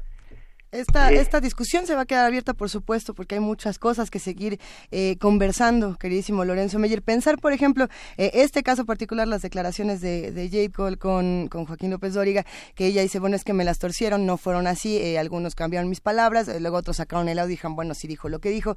si defiende o no a Raúl Cervantes, si defiende o no a Alejandro Gutiérrez Gutiérrez, uno de esos problemas es decir, es que si los de Morena se creen muy santos y en realidad no lo son tanto, pero y entonces son mejores los del PAN o del PRI porque ya aceptan que son criminales o cómo, ¿no? Porque ahí es donde ah, entran muchos problemas. No se trata ni de la una ni de la otra, ¿no? Eh, creo que ahí tendremos que seguir estudiando estos fenómenos y por supuesto salir a votar Lorenzo Meyer. Sí, pero salir a votar teniendo esa eh, conciencia no no es entre buenos y malos. Yo en lo personal eh, creo que es particularmente importante en esta ocasión el liderazgo pero que en los aparatos pues hay de todo en los en todo el espectro partidista ni vuelta de hoja. Aunque el llamado de Andrés Manuel López Obrador es contra la corrupción, digamos, hay, que enmendar esa parte, digamos, todo lo que lo conforma el aparato, digamos, es... es, esa es como la, la expectativa eh, que sustituye a la de el petróleo con López Portillo y eh, las otras expectativas que se levantaron y que cayeron como eh, plomo eh, es la expectativa de la corrupción, del combate a la corrupción. Y ahí sí, el, eh, liderazgo es muy importante. Ya sé que estoy tomándome más tiempo del que ustedes quisieran, pero recuerdo que cuando Miguel Alemán estuvo al frente, bueno, la corrupción tenía puerta abierta. Y cuando Ruiz Cortines lo sustituyó y decidió que políticamente le convenía tener otra imagen, la corrupción bajó, no, no se, no se acabó, pero sí, sí, las decisiones desde arriba sí influyen. Eh, y ahora el compromiso de Andrés Manuel es total. Bueno, vamos a ver qué pasa con esto de la corrupción. Vamos a ver. Qué tema. Sin duda es algo que tendremos que seguir discutiendo, Lorenzo Miller, y te agradecemos muchísimo por compartirnos tu opinión. Buen día. Un gran, día. Hasta, luego. Música, qué, cosa. ¿Qué es lo corrupto, la maquinaria o las personas? ¿no? Massive Attack, vamos a escuchar de Massive Attack, False Flux.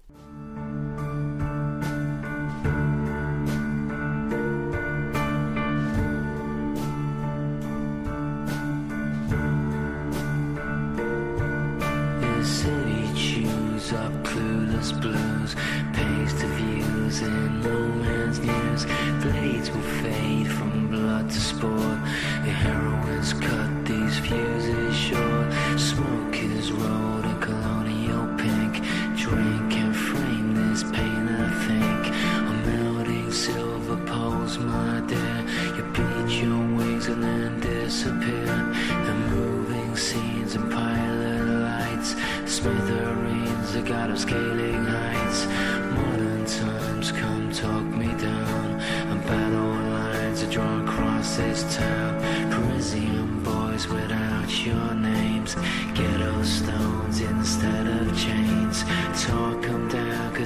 up in flames.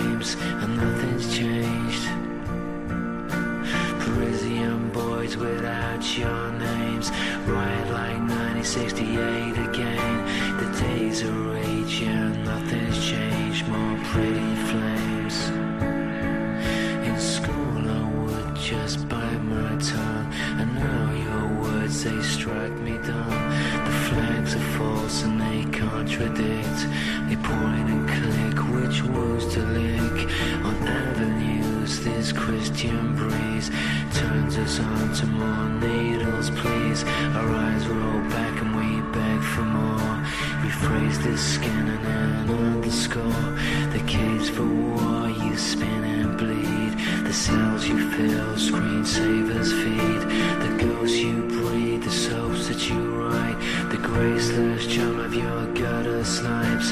The moving scenes and suburban nights. The smithereens, God of scaling heights. Modern times come talk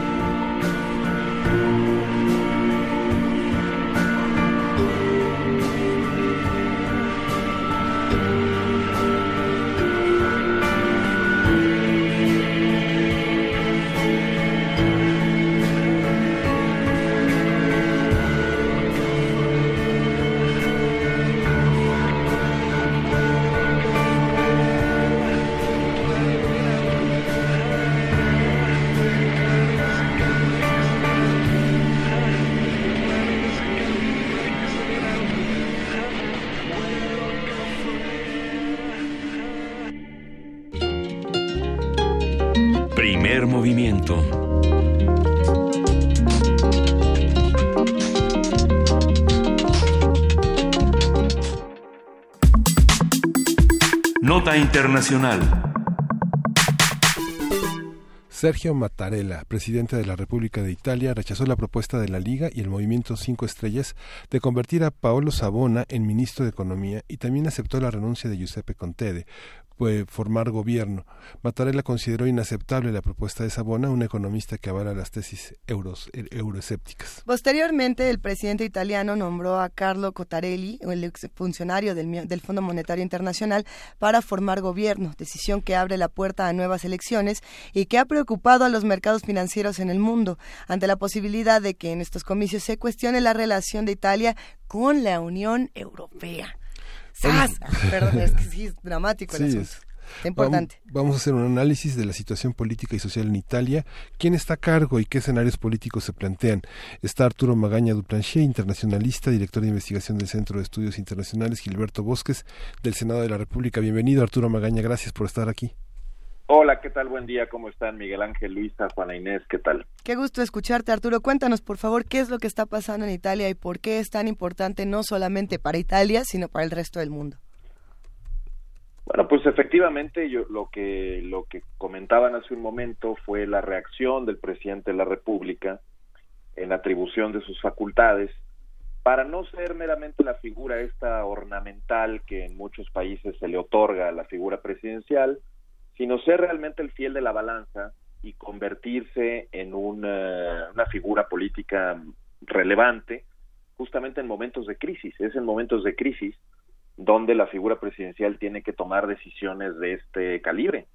Y efectivamente lo que hizo Mattarella fue hacer una apuesta arriesgada eh, en, un procedimiento realmente inédito. Normalmente los candidatos a primeros ministros llegan, se presentan eh, en el Palacio Presidencial, le ofrecen la lista al presidente de la República y cuando el presidente de la República tiene dudas de alguno de esos nombres, pues tan fácil como que se va de regreso el primer ministro de su oficina y regresa con otro nombre. Y tan tan, se acabó la crisis. Bueno, en esta ocasión esto no sucedió porque creo que hay buenas razones por las cuales tanto eh, la Liga como el Movimiento Cinco Estrellas, es decir, los partidos coaligados en este programa de gobierno, eh, pues decidieron que era Sabona o si no, no era nadie. Y era Sabona o convocatoria a nuevas elecciones y era Sabona o crisis política y constitucional y Mattarella pues eh, decidió no dejarse chantajear no por este planteamiento.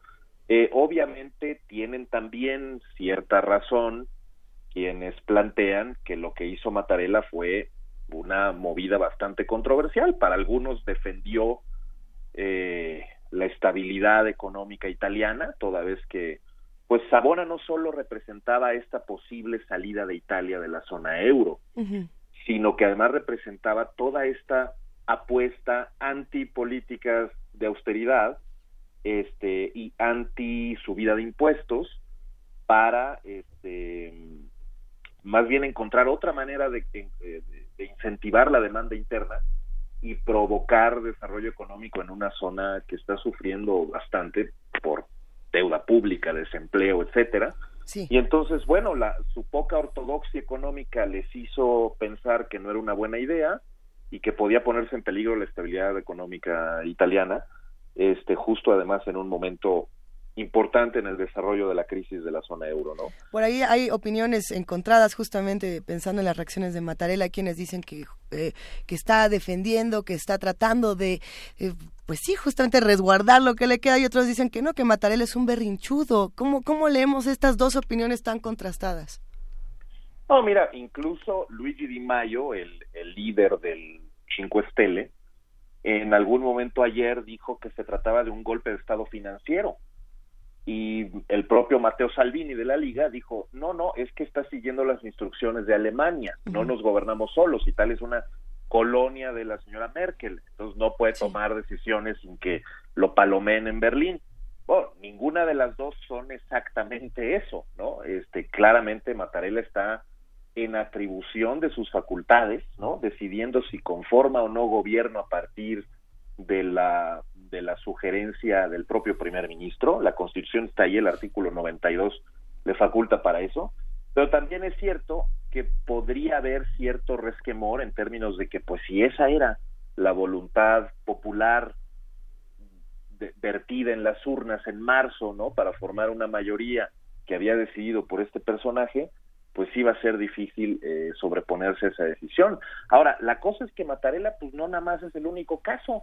Hay otros países, está el, el presidente Duda en Polonia y el presidente eh, Babis en República Checa y el presidente este, Van der Bellen en Austria, que están haciendo crecer su importancia, insisto, normalmente dedicada a cosas completamente protocolarias, simbólicas y de representación en el exterior, a, a ser realmente un, un actor relevante moderando ciertos apetitos antidemocráticos o más bien poco ortodoxos de parte de sus respectivos gobiernos, ¿no? Entonces creo que también forma parte de esta, le llaman en Italia el gobierno del presidente, ¿no? El presidente no gobierna, este, eh, eso le toca al jefe de gobierno, ¿no? Al, al, primer ministro, pero empieza a ser llamado a, a incorporarse a la política más inmediata justamente porque hay una radicalización y una polarización muy importante de la sociedad que incluso amenaza con volverse peor a partir de esta decisión, pero bueno, no lo sabemos, hay muchísimos escenarios, incluso los que plantean que, este, dado que no le darán el voto de confianza al nuevo, al nuevo primer ministro, pues que haya cierto efecto de moderación. ¿Y qué se hace con una crisis política como esta que nos queda? Y sobre todo, ¿qué, eh, ¿qué le queda a Bruselas y a Angela Merkel y a todos aquellos? Eh, porque este término de euroescéptico es un bonito eufemismo para un desastre en la zona euro, un desastre económico, un desastre político, un desastre social. Eh, o por lo menos una, un reacomodo. ¿Cómo, ¿Cómo entender la geopolítica de Europa con, estos, con estas tendencias, Arturo? Sí, bueno, efectivamente lo que lo que terminó haciendo Mattarella fue armar el tinglado para que la próxima elección sea una especie de elección plebiscitaria sobre la relación entre Italia y la Unión Europea. O sea, ya ya las divisiones tradicionales estas del norte y el sur de Italia ya no son tan reales y más bien lo que se van a enfrentar son opciones, como tú dices, euroescépticas y europeístas. Eh, los europeístas estaban buscando que hubiera una especie de crisis en este bloque eh, euroescéptico. Y ya ocurrió, es decir, a partir del hecho de que no le aceptan eh, el presidente a Paolo Sabona y que no presentan otro nombre, hay una división muy fuerte entre la Liga y el Movimiento de Cinco Estrellas que eh, tiene que ver con otro de los personajes, Giancarlo Giorgetti, que no, no lo presentan como segunda opción, es un hombre muy cercano a la Liga y y pues, cercano a Berlusconi, etcétera, no lo presentan como segunda opción, lo cual hubiera destrabado el, el problema y lo hubieran hecho presentar el proyecto de gobierno del contrato este este como exitoso y, ya ahorita estuvieran seguramente este jurando ante el Parlamento. Pero esta obcecación con ciertos nombres y ciertos símbolos abona como el símbolo este de la salida de la zona euro pues me parece que los lleva a polarizarse también entre ellos. ¿Quién sabe si van a ir juntos en la próxima elección? Tal vez vayan separados porque el propio Berlusconi dijo que ya no va a votar por Salvini porque Salvini hizo, según su punto de vista, una negociación muy mala con Cinque Stelle y la gente de Cinque Stelle pues también está arrepentida de haber entrado en estos pactos con Salvini. Entonces, muy probablemente lo, a lo que le apuesta Bruselas pues es a que esta división continúe y que este eh, plebiscito, esta especie de plebiscito que podría organizarse en agosto septiembre, las nuevas elecciones, pues ellos poder militar su causa de la mejor manera. Mateo Renzi, el líder del Partido Democrático, pues ya dijo que más bien lo representaría el nuevo primer ministro. Este, bueno, el, el anterior primer ministro que ahora sigue en funciones, un poco en interinato, Paolo Gentiloni, y él es un personaje pues eh, bastante mejor posicionado que muchos otros líderes en Europa para llevar la causa pro Europa. Pero la cosa es que la Europa se tiene que reformar. Lo están diciendo todos, hasta los más ortodoxos y sus más eh, entusiastas defensores. Lo está diciendo Merkel, lo está diciendo Macron. Entonces, los italianos europeístas pues tienen que ofrecer una serie de propuestas de reforma de la Unión, porque efectivamente la Unión como está parece intransitable ya en escenarios de alta polarización política y de crisis económica, como clarísimamente es el caso de Italia, que después de Grecia pues es el caso más grave. Así es, justamente pensando en Grecia, pensando en Italia, pensando en otras noticias que, que han cuestionado a la Unión Europea, como puede ser, por supuesto, el caso del Brexit, eh, surgen estas dudas de si a todos los países que pertenecen a la, a la Unión Europea les tocan los mismos beneficios o les va, digamos, entre comillas, igual de bien, eh, porque no es lo mismo. a Grecia. No es lo mismo ser Alemania que ser Grecia, eh, no es lo mismo ser cualquier otro país que ser Italia. Entonces, ¿qué pasa cuando formamos parte de una, entre comillas, Unión Europea que no está unida y que no trata de igual manera a los países. Sí, sí, claro. En el club, además de que hay privilegios diferenciados, también hay posibilidades diferenciadas de beneficiarse de esa, de, estar en el club.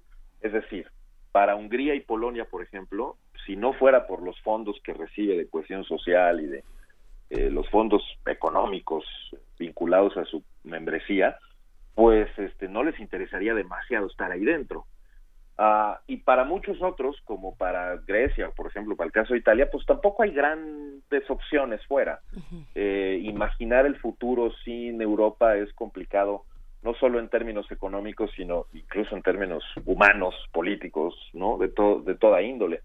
Entonces, esta, esta nueva mm, situación, por ejemplo, con la crisis de refugiados, los pone a pensar si están en el mismo carril todos pero todos de alguna manera viven las mismas eh, las mismas manifestaciones del descontento, ¿no? O sea, en Berlín e, este fin de semana veíamos estas eh, multitudinarias protestas eh, de, de, la, de la ultraderecha que fueron además contrapesadas por otras todavía más multitudinarias en contra de aquellas, ¿no? O sea, nunca nos hubiéramos imaginado cinco mil personas con un, eh, una propaganda filonazi en un domingo en Berlín, pero pues menos nos hubiéramos imaginado que salieran 25 mil este, a tomar las calles en contra de esta manifestación y lo mismo está ocurriendo en el resto de Europa. Creo que creo que es un momento definitivo, decisivo para entender si el proyecto europeo se reforma o se transforma para siempre, dejando a unos de plano detrás, ¿no? Este eh, Italia tiene el resto de la Unión Europea. Son cosas, mm, yo creo que muy distintas. Sí, habrá, habrá que ver porque, eh, bueno, empiezan eh, los nacionalismos, un nacionalismo entendido de, pues, eh, de manera muy salvaje hasta cierto punto, con la, la, crisis migratoria ha sido decisiva en, en este tema, en el caso de Italia, en, en muchos otros, en el de Alemania también, pero, pero bueno, pues Ah, con eso tendrá que trabajar el gobierno italiano y con eso tendrá que trabajar también eh, el gobierno europeo. Claro, no, y mira, en todo caso, lo que más preocupa es que este, por lo menos en el caso italiano, con el, caso este del contrato del gobierno del cambio, supuestamente que se descarriló este fin de semana, eh, lo que más molestaba a las élites políticas y financieras pues era el tema de la poca ortodoxia fiscal. Pues era el tema de que tenía una renta básica de 780 euros al mes y que eso era muchísimo dinero que no se podía financiar en un país que tiene una deuda pública de 130% del PIB. Sí, pero toda esta cosa de mano dura con los inmigrantes, revisar el tema de las fronteras, establecer centros de detención y deportación por doquier, tomar toda clase de medidas contra los romaníes, incluso los masones, decía el contrato, este y desde luego contra los africanos eh, inmigrantes eh, indocumentados en Italia, eso no le molestó a nadie. Entonces, ¿no será que esta es la receta para que eh, la ultraderecha también se fortalezca, se termine fortaleciendo? Porque pues, la ultraderecha no tenía necesariamente en, en, en primer plano de su de su proyecto político el tema este, de la salida de la zona euro. Más bien estaba hablando de la necesidad de recuperar, ya saben, ¿no? La identidad del país difuminada por estas invasiones, ¿no? La de Europa y la del Islam. Em, pues preocupantísimo. Yo hubiera esperado que se cayera el acuerdo por toda esta contenido xenófobo, discriminatorio, racista. Pero no, se cayó por un asunto de disciplina fiscal. Bueno, híjole, Europa tiene que hacer mucho más que preocuparse por las finanzas. ¿eh? Por supuesto. Muchísimas gracias, Arturo Magaña de Plancher. Te mandamos un gran abrazo. Gracias a ustedes, otro para ustedes. Hasta luego. Vamos a una pausa y regresamos a la tercera hora de primer movimiento. Primer movimiento. Hacemos comunidad.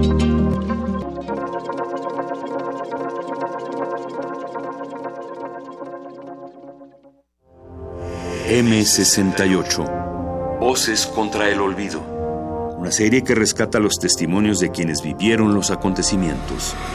Era una sociedad efectivamente muy represiva. Yo sí pensaba que estábamos haciendo algún tipo de revolución. Entonces ser joven ya era ser joven del mundo, no solamente de México. Es que era tanta calumnia en nuestra contra que tuvo el efecto contrario. ¿Recuerdas? Batallón Olimpia, no disparen y empiezan a disparar también. Entonces hay fuego del ejército, hay fuego del batallón Olimpia, hay fuego de los francotiradores y en medio de la manifestación. En enero de 68 voy a la alberca de la Vocacional 7 y alguien va a la Sinfonola a poner una canción de Los Panchos. Termina en 68 y lo que estoy oyendo ya es a Jim Morrison. Comienza el 5 de junio. Acompáñanos todos los martes a las 10 de la mañana 96.1 de frecuencia modulada. Radio UNAM, Experiencia Sonora.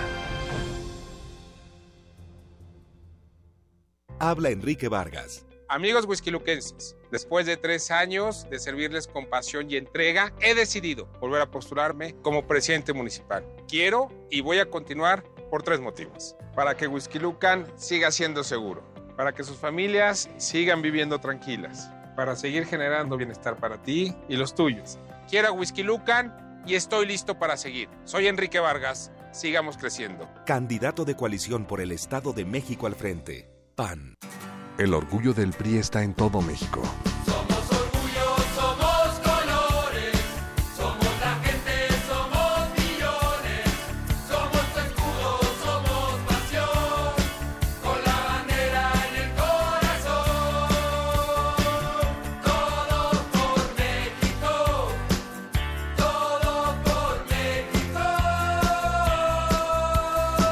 El orgullo del PRI está en su gente. No lo olvides. En México, los jóvenes somos mayoría. Estamos por todas partes y le aportamos a México de varias maneras. Muchos ya hemos votado en otras elecciones y ahora sabemos muy bien lo que queremos. Para otros, esta será nuestra primera oportunidad. Pero por igual, en estas elecciones estamos listos para elegir y decidir lo que queremos para nuestra comunidad. Porque nos importa nuestro futuro. Este, primero de julio, votaremos libre. INE. En la UNAM se escriben historias de éxito. En Fundación UNAM hacemos que estas historias sean posibles ya que becamos anualmente a más de 68 mil universitarios. Súmate 5340-0904 o en www.funam.mx. Contigo hacemos posible lo imposible. Para nosotros la mañana es lo más importante del día. Es nuestra vida, nuestro trabajo y nuestro esfuerzo. Somos los primeros en levantarnos y los últimos en irnos a dormir. Para nosotros el campo es todo. Trabajamos muy duro. Como todas las mañanas, el primero de julio nos vamos a levantar con las ganas de salir adelante. Vamos a salir a votar libre y en secreto. Yo voto libre. INE. Si sube la gasolina, todo sube. Todo menos el salario mínimo. ¿Sabes qué hicieron los senadores y diputados del PRI para ayudarte? Adivinaste, nada. Voy a dar la batalla en el Senado para que el salario sea digno, no mínimo. Para que ganes lo que tu trabajo vale. Para que tu sueldo te alcance para vivir bien. Quiero ser senadora para que el salario sea justo, no mínimo. Esa, esa será nuestra lucha. Movimiento Ciudadano. En México está creciendo la esperanza, un movimiento que se vuelve cada día más grande con la honestidad, las propuestas y la alegría de nuestra gente. Estamos unidos y eso nos hace más fuertes para transformar lo que parecía imposible cambiar. En cada ciudad, en todas las regiones, somos más los mexicanos con Morena y contigo seremos la mayoría que va a comenzar un nuevo capítulo en la historia de México. Vente a Morena, la esperanza de México. Juntos haremos historia. Vota por los candidatos a diputados y senadores de Morena.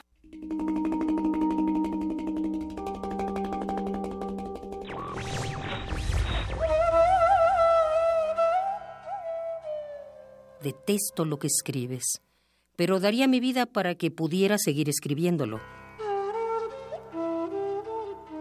Voltaire.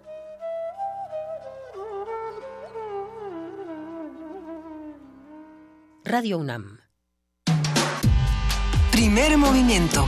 Podcast y transmisión en directo en www.radio.unam.mx.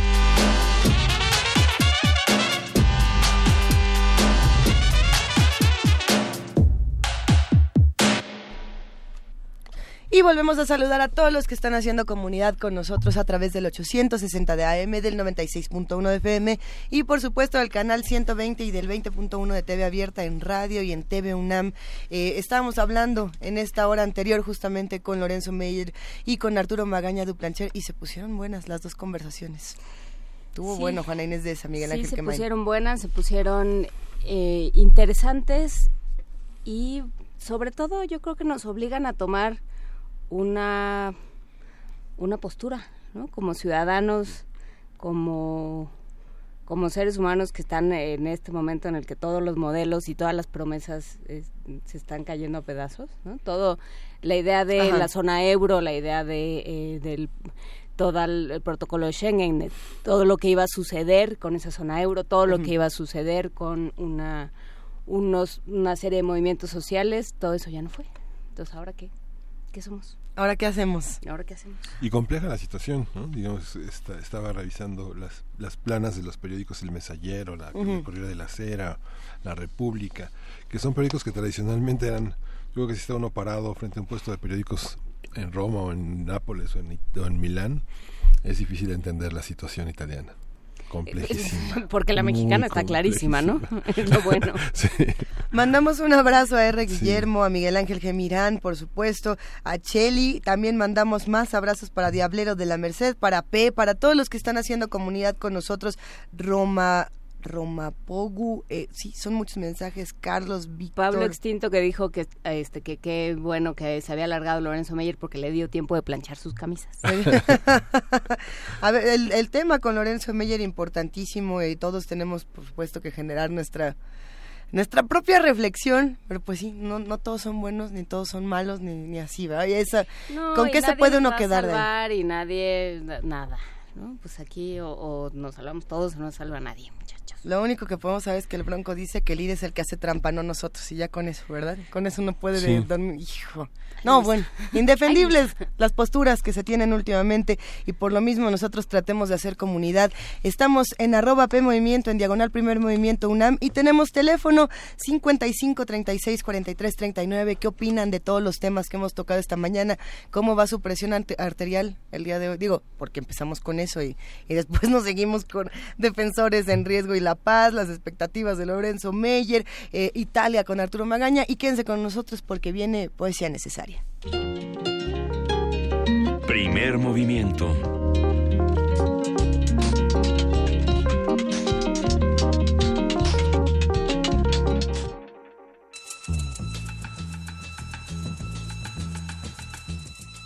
Es hora de poesía necesaria.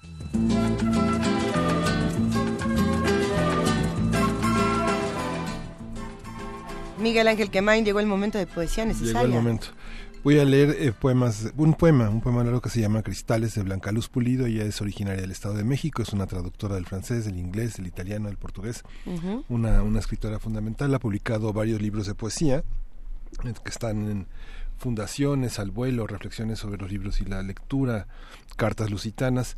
Y ella eh, eh, tiene este, este, este poema que lo vamos a combinar con Lucy in the Sky with Diamonds, eh, que tiene que ver mucho con los cristales. Oculta en su prisión de sombras, labra la luz su sueño, de constancia en los cristales. 1. El granate es un ejercicio de sangre derramada en el profundo mármol de tu cuello. El granate y su memoria de opulencia son, en la enramada de tus venas, la herida luminosa de la tierra que se mira surgir de nuevo líquida en tu pecho. 2. El zafiro. El zafiro habla el idioma de las profundidades. Solo el zafiro sabe lo imposible de su azul en la sombra adormecido. Tal vez la noche que el zafiro esconde oculta en sus reflejos el mar que en sus cristales detenido avanza. 3. Arde el ópalo en sus cavernas de fuego, de tiempo suspendido, de líquidos cielos improbables. Finge la luz, el agua, el, el mediodía, un lento azul de insomnio y el verde que no alcanzaron los jardines. Ya no sé los pensamientos que sus colores cautivan y condensan, pero me entrego al desvelo, a la sed de imaginarlos.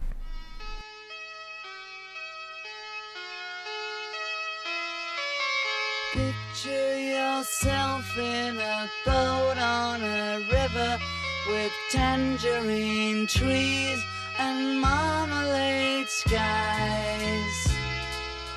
Somebody calls you, you answer quite slowly. A girl with kaleidoscope eyes.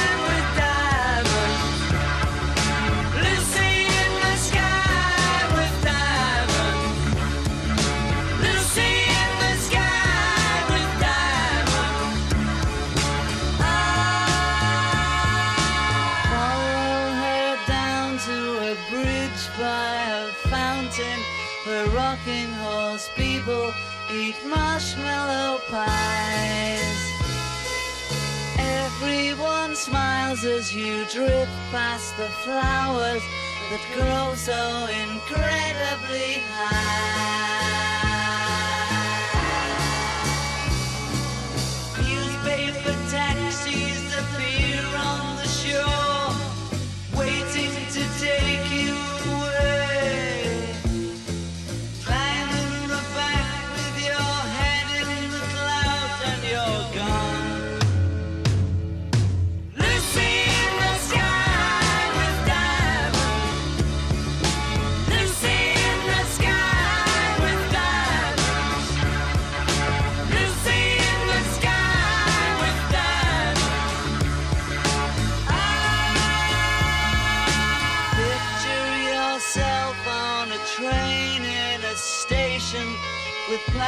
Plasticine pauses with looking glass ties.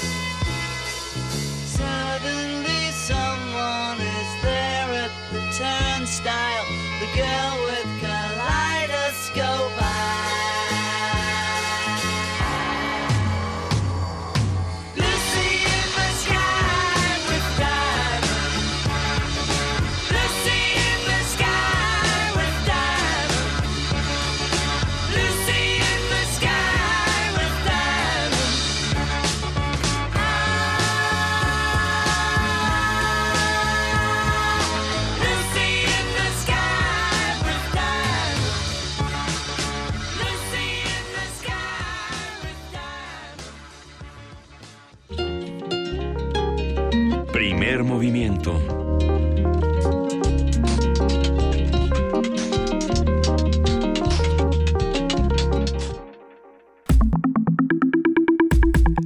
mesa del día.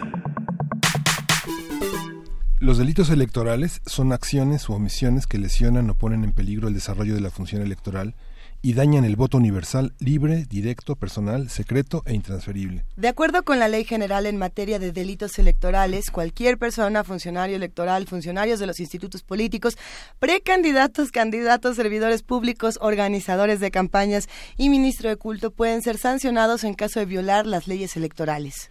Algunos de los delitos electorales son el condicionamiento de programas sociales a cambio del voto, recolección y retención de credenciales de elector, la toma de fotografías de la boleta, entre muchos otros. De acuerdo con Acción Ciudadana frente a la Pobreza, una agrupación formada por más de 60 organizaciones de todo el país, en la actual contienda la compra del voto en favor de algún partido o candidato es en promedio de 500 pesos. Uh, ¿antes, antes era más o, o menos? No, 500 pesos. Siempre ha sido un Es- 500. es- sí, Ah. es ahora, es, es el tabulador. el, tabulador. Ah, bueno, está bien. A ver, en algunas entidades como el Estado de México llegan a ofrecer hasta cinco mil pesos. La, Esto- re- es la reventa. Esta es la, esta es la reventa. No, bueno, alarmante. Para denunciar de forma anónima los delitos electorales, la FEPADE cuenta con el correo del Sistema de Atención Ciudadana fepadenet arroba pgr.gov.mx, también su página de internet fepade.gov.mx o al teléfono 01800 833 7233 y su aplicación móvil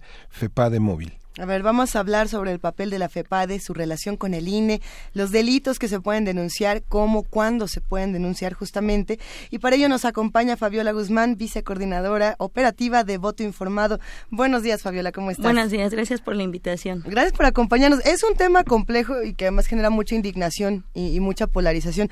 ¿Qué, qué entendemos antes de entrar justamente a, en materia? ¿Qué entendemos por delitos electorales? Bueno, delitos electorales es todo aquello que violenta eh, la materia de la ley electoral que ya está tipificada por el INE, por los códigos penales. Entonces puede ser compra de voto, eh, violentar los tiempos de eh, proselitismo político, no respetar la veda electoral, triangulación de recursos, este que ahorita está muy muy en boga, ¿no? Por esto que ha sucedido con el Bronco, por ejemplo. Entonces eso cae en materia de delito electoral, amenazar a los ciudadanos este para votar, eh, pedir credenciales de elector y retenerlas. Vaya, hay toda una serie de este de tipificación de delito electoral y por lo tanto también sus multas van siendo diferentes conforme al tipo de delito. Si tuviéramos que ir hablando, por ejemplo, de todos los tipos de delitos electorales, a ver, empezando por algunos, en redes sociales se denuncia constantemente que empresas como eh, son, si no me equivoco, Coca-Cola, Palacio de Hierro, eh, Grupo Imagen, eh, Coppel, en, por mencionar unas de las muchísimas que se están denunciando en redes, juntan a todos los trabajadores y les dicen ustedes no pueden votar por tal candidato o por este otro y de hacerlo les vamos a quitar ciertos beneficios en el trabajo. ¿Eso es un delito electoral, por ejemplo? ¿O no? Eh, ¿O es nada más una charla espeluznante con tu jefe? En, en parte, bueno, puede ser la charla espeluznante con el jefe, pero también si e, existen las evidencias de que esto sucede, porque siempre se ha comentado, pero tendría que eh, quien interponga la denuncia mostrar una cierta evidencia para que se pueda proceder con la investigación. Esa es, yo creo que esa es la pregunta, ¿cómo se comprueba? sabemos? Porque, eh, porque, bueno, una cosa es, o sea, en realidad, ¿qué, es, qué entendemos por coaccionar el voto? ¿no? Si yo te digo, deberías votar por fulano o vota por fulano porque si no, este, el país se va, se va a volver un desastre, eh, eso estoy expresando mi opinión. ¿no? Este, ya, ya de, de mi Cada quien opina lo que quiere de mi conciencia y mi interés moral ya me, me, ocuparé yo o se ocupará alguien más, pues, pero, pero ahí no estoy cometiendo un delito.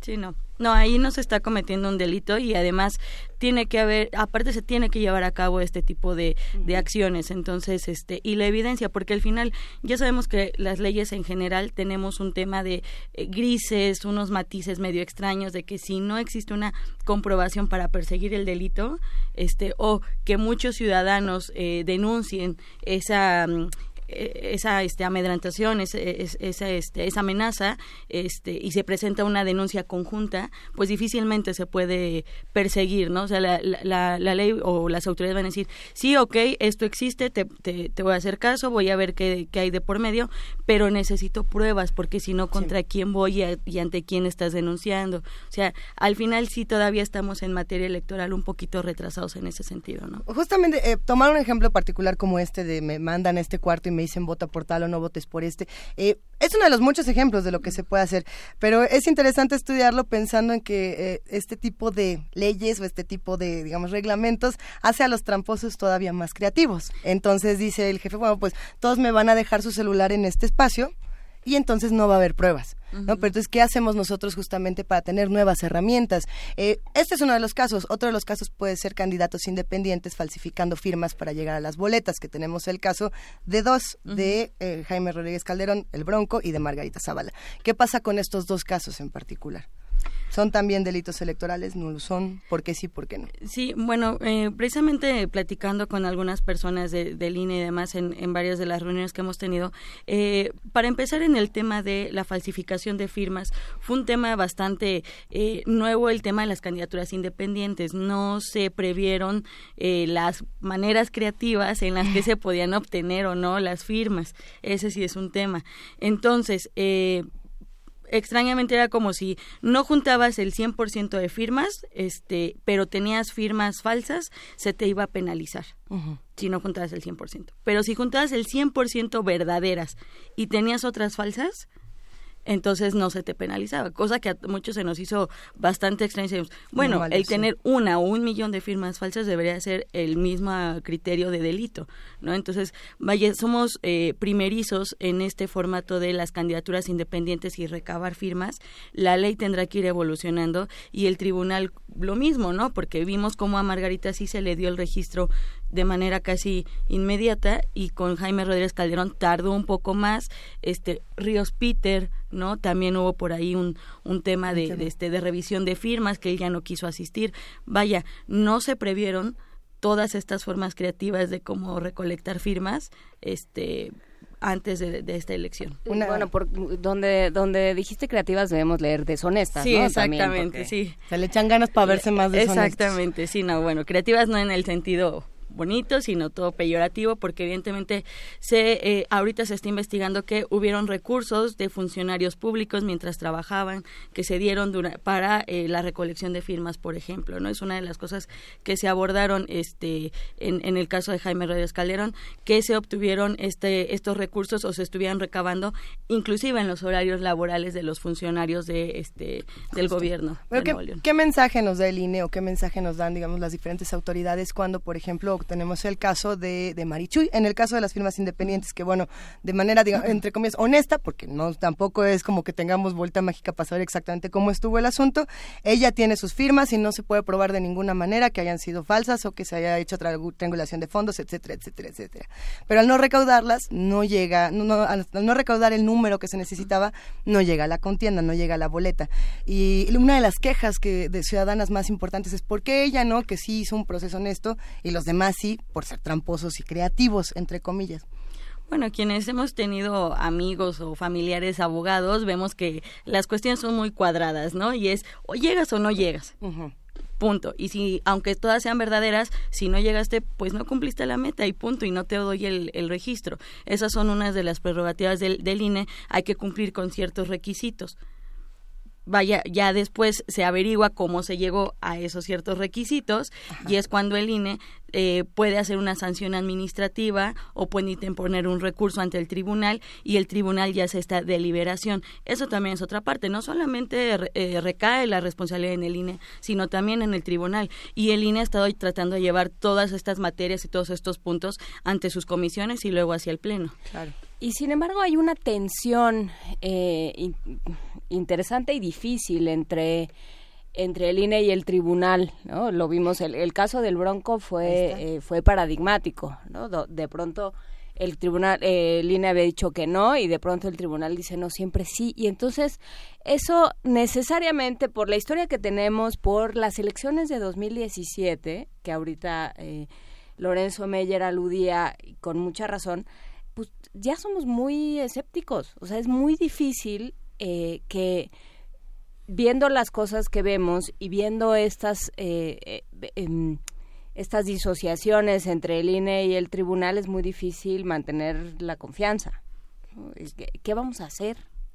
Sí, realmente es, es complicado para las instituciones, este salvaguardar este una buena imagen por así decirlo no ante todas estas coyunturas en el caso del, del INE sí inclusive muchos este consejeros dieron entrevistas y se sentían molestos por la decisión del, del tribunal. El tribunal, inclusive nosotros no lo elegimos como ciudadanos en algún programa justo determinado preguntan, oye, ¿por qué hay que ir a votar si al final este, las instituciones hacen lo que quieren? Bueno, para empezar hay instituciones en las cuales como ciudadanos podemos tener injerencia, ¿no? ¿Como cuáles? Por ejemplo, en el caso del Congreso de la Unión, ahí sí podemos tener injerencia al momento de elegir a nuestros candidatos, bueno, a los candidatos y hacerlos nuestros representantes, iniciativas ciudadanas, darle seguimiento, no solamente es el día de la votación, sino ir más allá y eventualmente que estos representantes nuestros pudiesen modificar las leyes que queremos para la administración pública que no logramos tener tanta injerencia como pueden ser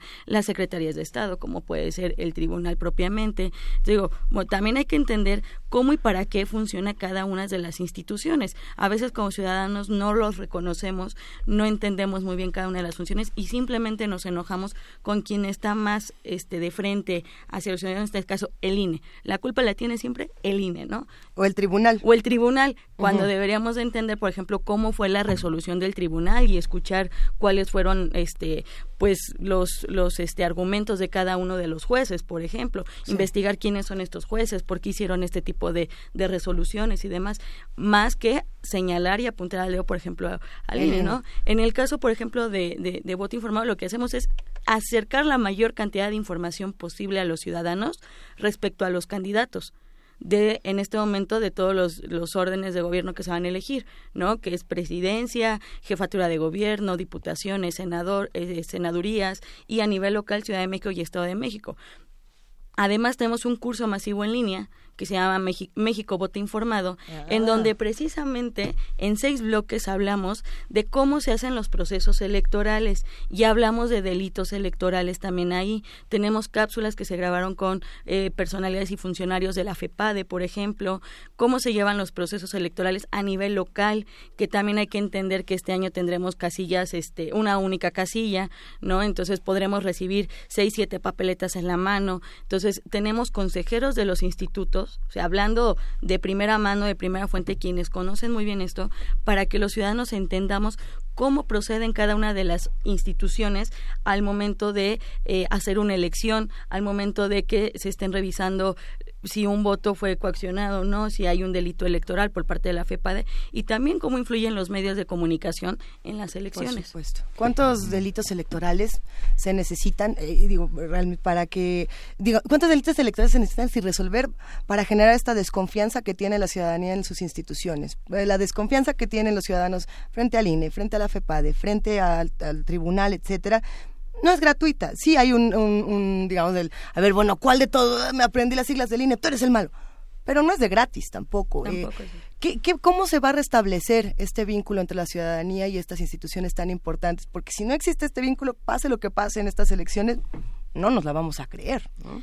Sí, por supuesto. Yo creo que hoy en día la ciudadanía y sobre todo en estas elecciones siendo las más grandes eh, quieren tener certidumbre de que su voto va a contar, de que muchas veces se ha puesto entredicho los resultados de la elección por márgenes porcentuales muy pequeñitos, pero también por la falta de respuesta de las instituciones, ¿no? De pronto pasaban horas y horas y nadie salía a decir este cuál era el resultado oficial y entonces teníamos consultorías que ya decían que ganaba fulanito, que ya decía que ganaba perenganito y este y peor aún los eh, candidatos salían a declararse o autodeclararse ganadores haciendo crecer más la ámpula social, ¿no? De, bueno, si sí ganó y todo el mundo dice que sí ganó y de pronto sale el árbitro electoral y dice que no gana, pues, pues me molesto, ¿no? Naturalmente porque la atención en los medios y la coyuntura me hace pensar otra cosa.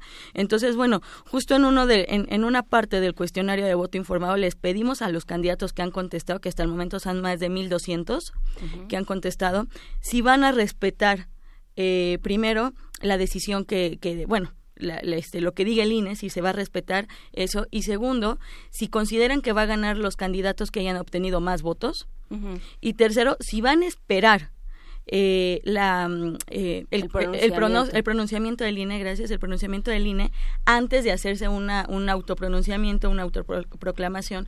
Entonces, ahí están las respuestas y ustedes van a poder ver qué candidatos están de acuerdo o no con eso.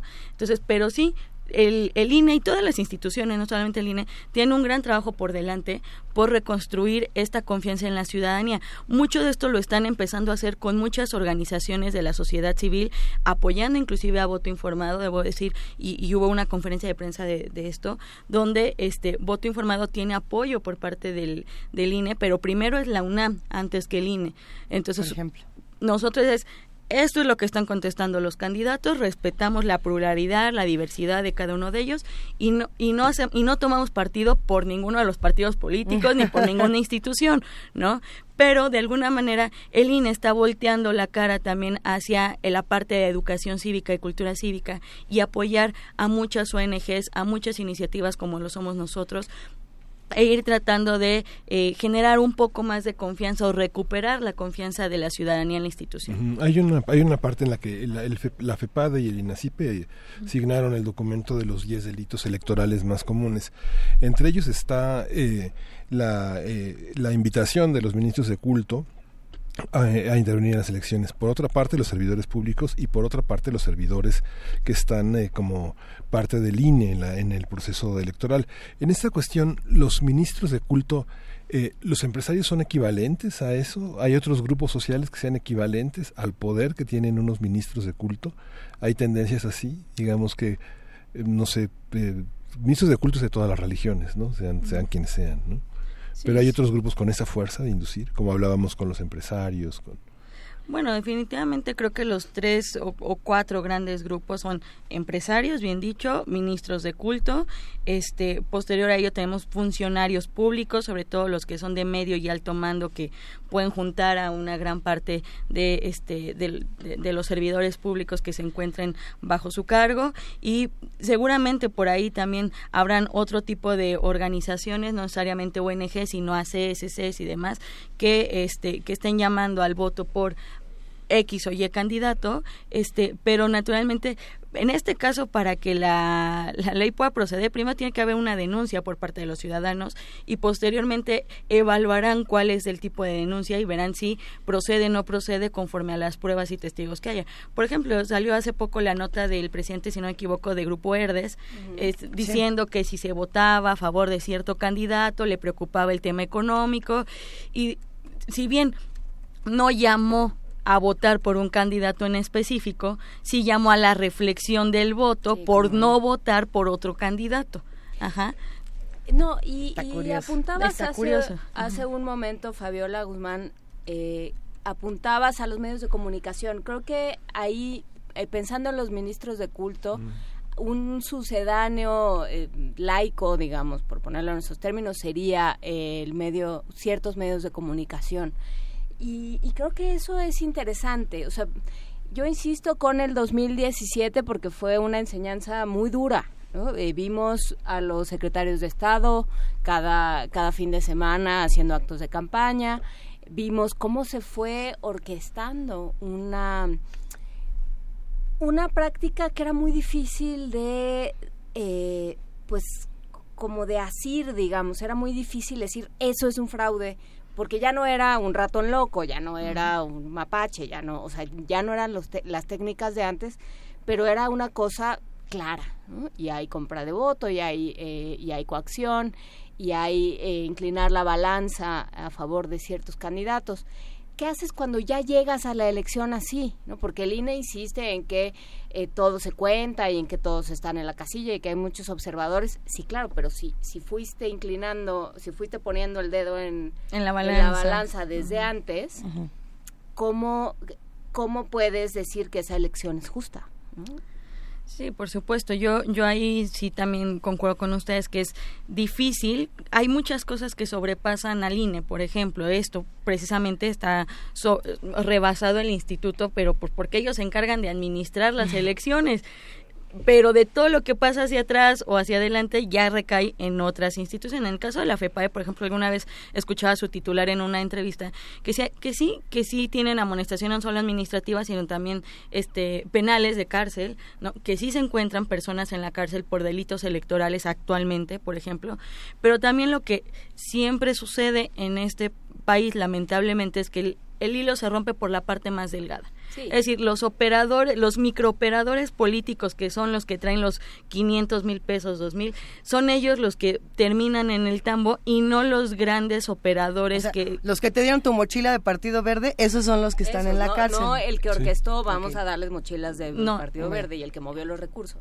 ese no. Y ese no porque ya sabemos cómo pasa también este tipo de cosas en el país. Hay, hay muchas preguntas en redes y hay otras que se nos vienen ocurriendo a todos nosotros por acá, Fabiola. Eh, una boleta electoral, por ejemplo, con datos incorrectos, ¿forma parte de delitos electorales o no? Pensando en la posibilidad de que el Bronco salga de esta contienda electoral por todo lo que le están investigando, que ya no va a estar, uh -huh. y Margarita Zavala. Y tenemos no dos nombres que posiblemente, bueno, la Margarita ya no está, y, y, este otro que en una de esas ya no está tampoco. Si tenemos uh -huh. boletas con datos incorrectos que justamente nos están inclinando a la confusión electoral, sí. ¿Eso es un delito o no, es, no lo sí, es? ¿no? Ya de por sí ya. vamos a tener un bonche de Ajá, boletas. Así de boletas, sí. Pero a ver, ya tenemos unas que no son. Si a mí me toca una de esas, por ejemplo, yo puedo hablar a la FEPADE y decir, siento que están intentando confundir mi voto. De que podemos llamar a la FEPADE y podemos decir que están tratando oh, sí. de confundir a nuestro voto, es, es, eso se puede hacer. Ajá. Lo siguiente es que eh, te que voy la a comentar. FEPADE me diga, ah, mira. Ah, mira, eh, no, no está tipificado, ¿no? no te puedo, no te okay. puedo ayudar. Puede ser, puede ser, ¿no? Este, bueno, justo el tema de las boletas es este año también súper complicado. De entrada, nos va a aparecer el nombre de un candidato en tres este, partidos diferentes. Esa es otra. ¿Y ¿no? de los demás no?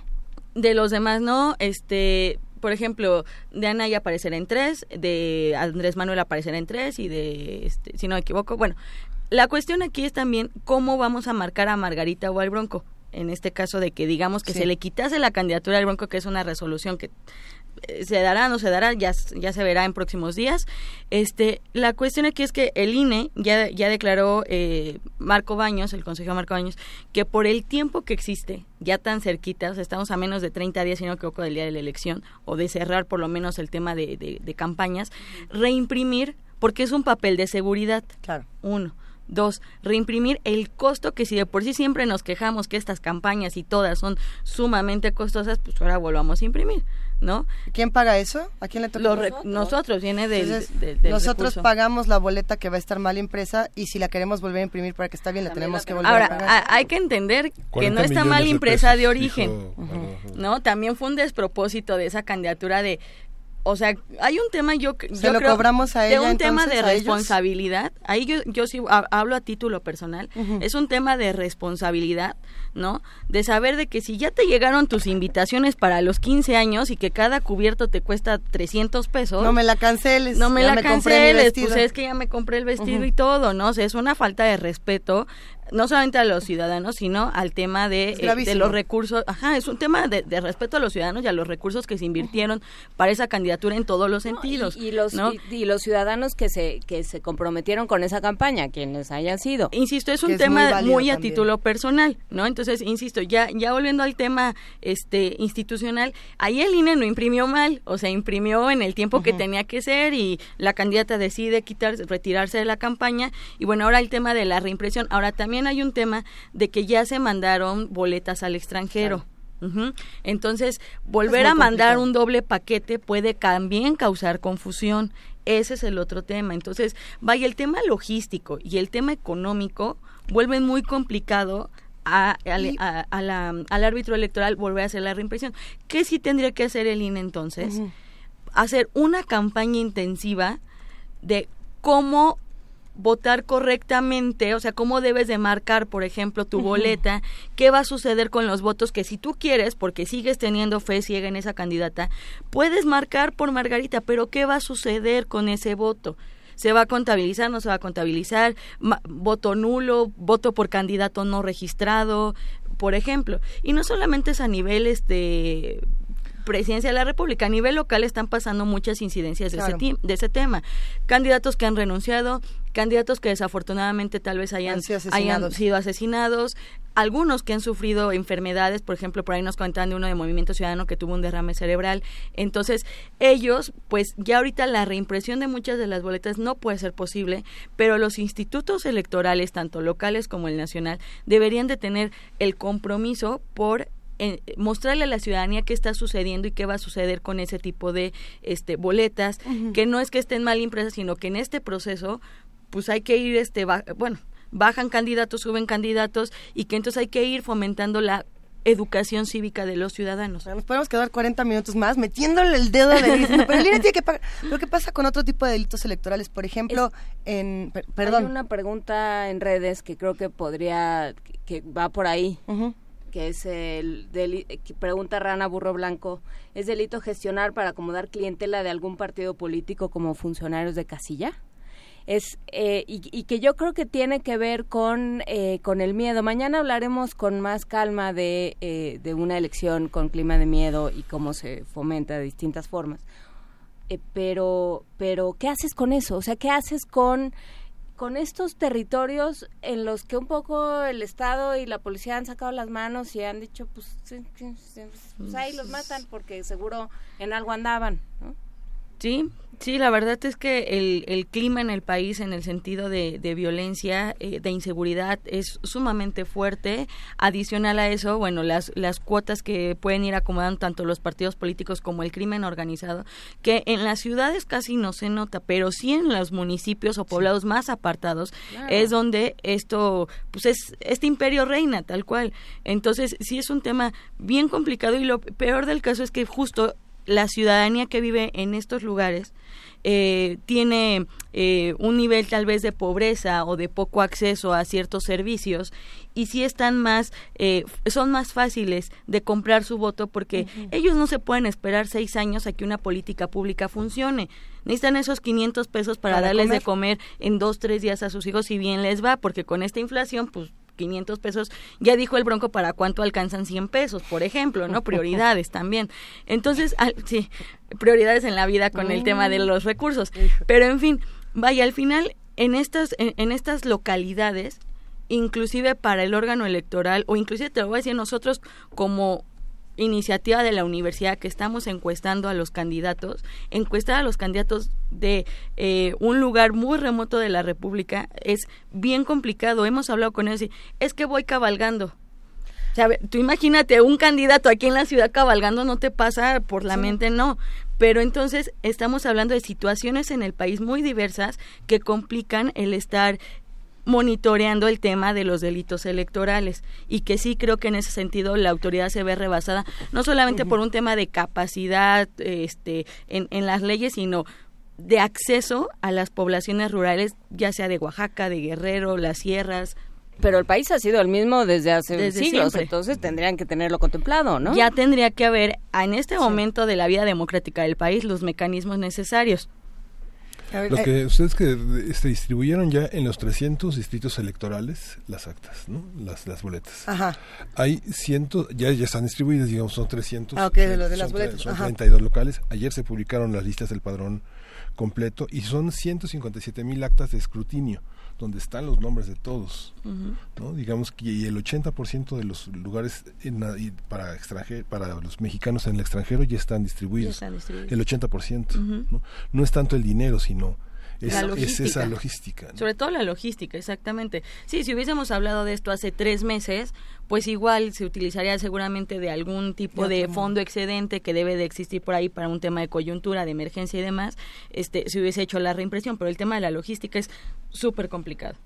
Eh, Pensando en estas complicaciones, en no solamente lo que pasa con las boletas, lo que pasa con distintas regiones de nuestro país, ¿qué pasa con la región eh, sin absoluta legislación que es el Internet, donde los delitos electorales se pueden cometer porque pues nadie puede hacer Porque nada ni ahí? siquiera son delitos Eh, electorales. Es el caso de hace unos años cuando teníamos al Piojo Herrera, a Belinda, a muchos personajes diciendo que vote usted por el verde, a Alex Inte, que si no me equivoco eran muchísimos. Y no se pudo hacer nada porque no era un delito electoral, porque en Internet nada es un delito electoral, nada es un delito de nada. ¿Qué pasa en esta parte? ¿Cómo entra FEPADE, cómo entra INE, cómo entra Tribunal, cómo entra quien tenga que entrar a decir abusados con lo que pasa en, en redes y en Internet? Fíjate que ayer estuve dando un seminario de redes sociales este, en la DGDC, en la Dirección de Divulgación de la Ciencia y en Universo. Ah, buenísimo. Y tuvimos la participación de Hugo Rodríguez Nicolás de Twitter Latinoamérica aquí en México. Y él explicaba que el Internet, eh, hay, parte, hay que entender que hay partes que pueden ser reguladas y que no. Ajá. Un tema, por ejemplo, es el tema de la libertad de expresión, donde es súper amplio y bien ambiguo ese, ese espectro, pero también por otro lado el tema del uso de bots para posicionar un trending topic, el, Para el- sabotear otro. para sabotear otro, hacer memes. También estuvimos con el maestro Rubén Darío, que está haciendo una alianza con Brandwatch y Forbes para para, para analizar cómo se hacen las campañas por los candidatos y no solamente lo que emiten los candidatos, que eso es algo que por ejemplo en Voto estamos haciendo, que están emitiendo los candidatos en Agora Digital, sino ellos hacen todo el hilo de la conversación de los que van comentando las publicaciones de los candidatos. Y muchas cuestiones interesantes, pero dentro de ello era de, para empezar el Internet sí hay una regulación por parte de las propias plataformas. Cuando hablamos de temas de acoso sexual, cuando hablamos de bots, ahí sí intervienen las plataformas y tratan de eliminar cuentas en la medida de lo que también pueden, porque imaginemos que simplemente en dos horas de debate, del último debate, se generaron más de dos millones de tweets. O sea, a nivel humano es imposible poder rastrear cada uno de esos tweets. Si bien ya hay algoritmos y, y- y- y ciertas programaciones que ayudan a diferenciar este tipo de, de información, pero aún así, en dos horas, dos millones de tweets, súper complicado. Sí, ¿no? pero si yo Estamos rebasados. Si yo Sí, sí, sí. decido, decido como decidió Belinda y el Piojo, este, que voy a apoyar y que voy a decir que este candidato es el que mejor me cae en el mundo. Ahora, ¿Cómo lo rastreas? Ese es un tema de que por lo menos lo que hemos podido de pronto platicar con algunos candidatos, porque a, a nosotros nos encanta esto de hacerles el cuestionario de voto informado, porque aparte de hacerles el cuestionario te van contando partes de sus vidas y de sus candidaturas. Su pecho no es. Entonces, pues sí, o sea, tú le preguntas, candidato, ¿está a favor o en contra de la legalización de la marihuana? Fíjate que yo cuando era joven, o sea, además de que al final te dan la respuesta, era cuando yo era joven te cuentan alguna historia. Y justo dentro de estas historias nos contaban, por ejemplo, que ahorita el INE, por lo menos algunos candidatos locales del Estado de México nos comentaban que si ellos suben un video a redes sociales y se ve producido, no, ahí sí desconozco cómo es que evalúan que Los se vea criterios. producido, ajá, es como que ese video sí lo vamos a fiscalizar. Porque si se ve producido, entonces quiere decir que hubo dinero de por medio y todo. Entonces los candidatos dicen, ahorita la verdad es que hay muchos videos que estamos haciendo con el celular así que se mueve, se vea y que se mueva el pulso para que no se vea producido. Si tienen, si meten pauta y se ve publicidad, sí les van a, a pedir la fiscalización de esa publicidad. Que claro que como también lo hablamos allá en el seminario, hay una parte en donde las agencias que se dedican a posicionar mensajes en redes sociales difícilmente pueden ser fiscalizadas porque, a ver, dame nombres, empresas, quiénes, cómo, tarjetas de crédito y antes que cualquier otra cosa las plataformas protegen el derecho de privacidad.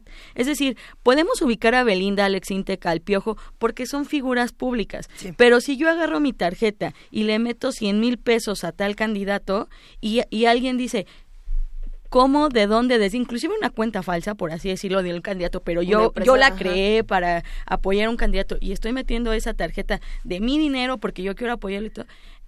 Y el, y el instituto o el trife o quien sea va y, y le pregunta a Facebook o a Twitter, oye, quiero saber qué persona y es... No, no, no. Tengo que proteger primero los derechos de los ciudadanos en el sentido de la protección de datos personales. Entonces nos encontramos en una línea súper delgadita de en qué momento se convierte delito electoral cuando yo, Piojo Herrera, tuiteo por el verde, por decir algo, y cuando yo como ciudadano le inyecto 100 mil pesos a una campaña que no va a poder fiscalizar el INE porque me protejo en las políticas de privacidad de las plataformas. Entonces, Que es el tema de José Antonio Meade con YouTube, justamente. ¿no? Está súper complicado eso para las este para para el marco electoral, pero para las instituciones, perdón, pero no es por un tema de incapacidad ahí sí de ellos, sino es un tema de terceros. O sea, tuvo que haber un escándalo como Cambridge Analytics para que Así Mark es. Zuckerberg fuera a declarar al Congreso, sí. Pero ¿cuántos años después de la elección de, de Donald Trump? O sea, no fue al, al es. mes ni a los 15 días, ¿no? O sea, tuvo que pasar un largo tiempo para que se hicieran los análisis, para que inclusive Cambridge Analytics dijera, sí, sí hicimos esto, lo declararon, y ahí fue cuando dijeron, ah, entonces sí venga para acá, señor Mark Zuckerberg. Y estamos hablando de un nivel de, en Estados Unidos, donde las leyes son mucho más rígidas, la Unión Europea también lo mandó llamar, entonces, pues vaya, en, en México todavía estamos un poco años luz atrás, ¿no? Pero para eso, bu- buena parte, y eh, creo que con esto podemos cerrar, buena parte de, eh, de lo que ayudó a que Cambridge Analytics, Analytics se, viera de- eh, se viera tan señalado y fuera tan conocido fue lo que hicieron los medios y el trabajo que se hizo de reportaje, ¿no? Entonces, esa parte es muy importante. ¿no? Esa parte de visualización, esa parte de seguimiento, esa parte de no dejarlo y en ese sentido, pues ahí está voto informado, votoinformado.unam.mx. .unam.mx, Voto así es. informado 2018.unam.mx. Sí, eh, es el sitio general, votoinformado.unam.mx. Al momento que le dan clic o navegar, los lleva al 2018 porque tenemos Buenísimo. desde el 2015, 2017. Ujú. eh, tenemos hasta abajo de la página, tenemos voto informado Ciudad de México, Estado de México, Veracruz, próximamente Puebla. Y si nos alcanza el tiempo y la vida, haremos este voto informado Chiapas también. Buenísimo. Este, la verdad es que este proyecto está creciendo muchísimo. Yo quiero agradecer a la universidad, al doctor Castañeda, al maestro Felipe Lao, que siempre han impulsado este proyecto desde 2015. Los invito a inscribirse al curso masivo en línea justo para que entendamos más cómo proceden los delitos electorales. Eh, el curso lo van a poder encontrar igual en la página web. Le- Ahí dice México Voto Informado. Le dan clic y son seis módulos. Un módulo se desbloquea cada semana, así al estilo Luis Miguel, ¿no? Un nuevo capítulo cada semana, ¿no? Entonces, me tomó por sorpresa, perdón. Como novela por entregas. Digamos. Así, exactamente, por entregas, como Luismi, ¿no? Este, es que queremos ser así de, de brillantes como él. No, no es cierto. Entonces, cada semana se, se libera un módulo y además de ese módulo que se libera, este, al, ter- al terminar, si terminan todo el curso, se les da una certificación en educación cívica, Muy ¿no? bien. Por parte de la UNAM. Eso es importantísimo.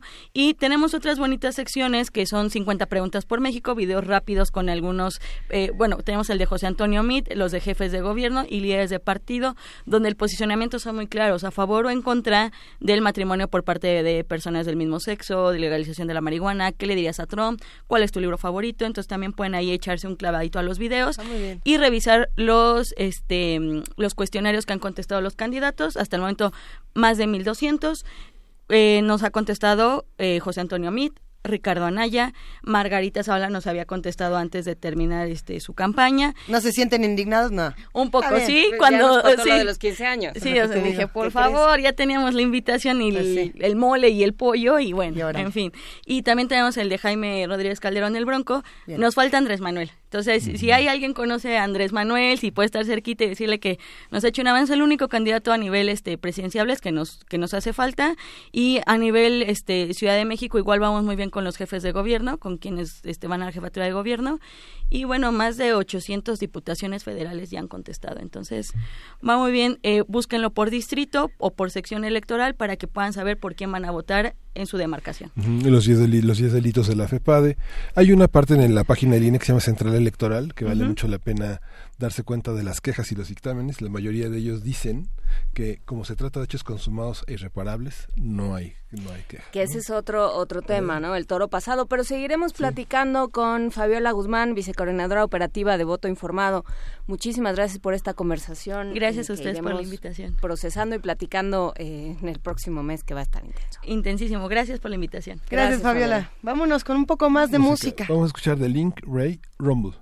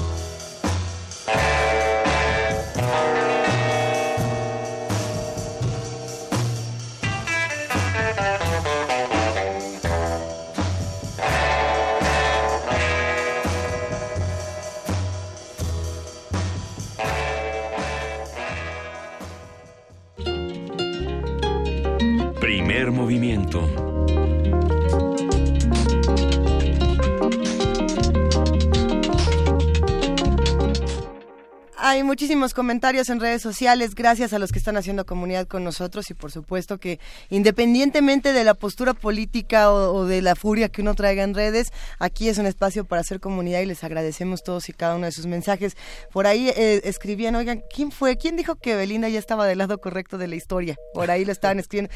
Híjole, pues nada, me garantiza que no se lo hayan pagado tan bien como el del verde, o sea que ganando como siempre, diría ella. Hay muchos mensajes, por supuesto, eh, algunos que hablan bien y mal de los de los delitos de- que se que se viven desde la FEPAD. Estamos escuchando por ahí un sonido pi, pi, pi. ¿Sí? ¿Alguien más lo escucha? Una de dos. De los que hacen comunidad O con Ricardo nosotros. Rafael está haciendo pi, pi, pi, o ya colgó. O ya nos colgó. A ver.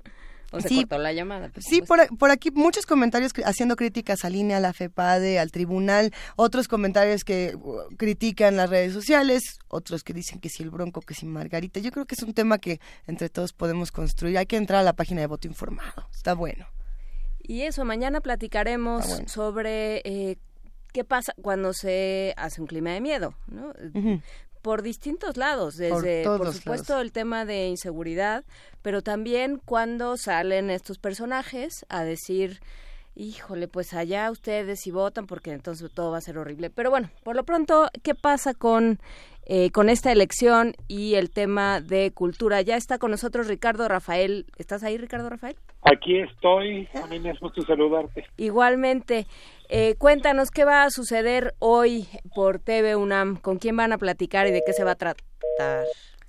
Mira, Ricardo Rafael dice, ahorita les platico, denme un momento. Para todos los que estén interesados, va a haber una conversación muy importante el día de hoy, no solamente en TV, sino también en Radio UNAM, se va a transmitir de manera simultánea, donde estarán Ricardo Rafael y estará también, eh, a ver, tenemos Van a la estar eh, Rosa Beltrán, Sí. Ricardo Rafael y dos representantes de la comunidad estudiantil universitaria, Mariana Vega y Daniel Zúñiga. Eh, es un encuentro por la cultura hoy martes 29 de mayo a las 8 de la noche por todas las frecuencias de TV UNAM. ¿Regresaste, Ricardo Rafael? Aquí estoy, no me podía ir demasiado lejos. Me parece muy bien. Cu- cuéntanos, ¿qué va, ¿qué va a haber hoy? ¿Qué- ¿De qué se va a tratar? Pues mira, nada más próximo a la Universidad Nacional que la preocupación por las políticas culturales. La construcción de esos referentes que nos dan identidad, los lentes que nos permiten ver a nuestro país y al mundo y que desde luego pues nos educan formal e informalmente. Desde esta lógica, la Coordinación de Difusión Cultural de la UNAM eh, decidió pues poner una mesa para que los representantes de los candidatos a la presidencia nos trajeran su propuesta en materia política cultural. Y hoy en la sala Carlos Chávez nos vamos a reunir con ellos. Va César Bueno del PRI, Alejandra Frausto eh, que representa eh, a la coalición Juntos Haremos Historia y va también a Raúl Padilla con México de la coalición con México al frente. Eh, hombre tres personalidades hay que decirlo cada uno en su ámbito están poniendo a la cultura en el centro y mira que la política debe poner la cultura en el centro.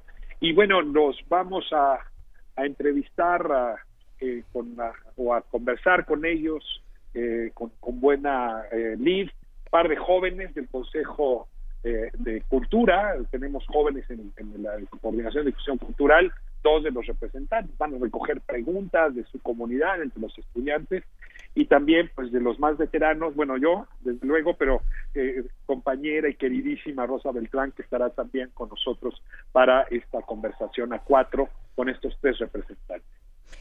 Por supuesto, la, la cultura es un tema que tendría que estar al centro y que, sin embargo, se deja muchas veces, sobre todo en, en términos de gobiernos locales, se deja eh, pues eh, como si fuera únicamente ornamental. Sí, sí es la esfera del árbol, pero yo no creo nada más en lo local, ¿eh? Yo creo que también en lo nacional, en los estados, se confunde. Eh, luego se mete en la misma buchaca el deporte, que es fundamental, ¿no? El entretenimiento, la cultura. Eh, luego se queda como una, digamos, como una cosa paralela, marginal. Pero la verdad es que nos estamos dando cuenta que la crisis que estamos viviendo es esencialmente de cultura. Claro. Cultura entendida, insisto, como los lentes que le permiten a un individuo que pertenece a cierta comunidad eh, comprenderse a sí mismo en el contexto social. Y esos lentes son los que están en crisis, ¿no? Entonces, un Estado que no se hace cargo de revisar, fortalecer, eh, digamos, reconstruir, ligar esos mapas mentales, es un Estado que abandona la construcción de comunidad. Eh, y desde esta perspectiva es que la política cultural se convierte en una, un arma fundamental. Así es que pues vamos a ver cómo esa, ese instrumento, ese bisturí para intervenir la realidad que tiene el Estado, pues se convierte en una de las ofertas de campaña. Y vamos a contrastar en qué se parecen, en qué se diferencian, qué traen ellos de, de nuevo, qué traen de antiguo, qué traen de lugar común y bueno, qué tan lejos están de la esferita del árbol, como decíamos.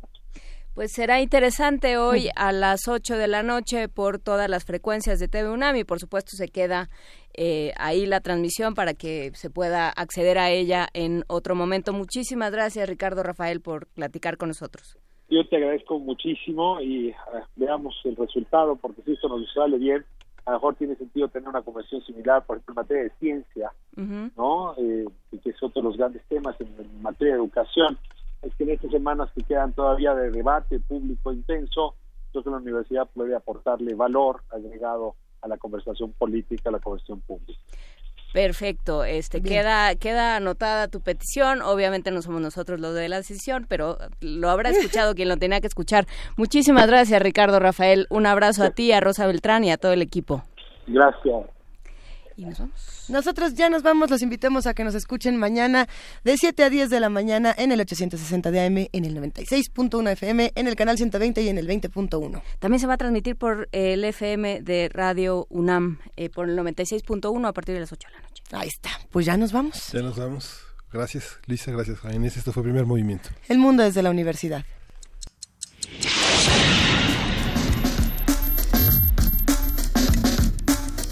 Radio UNAM presentó Primer Movimiento. El mundo desde la universidad.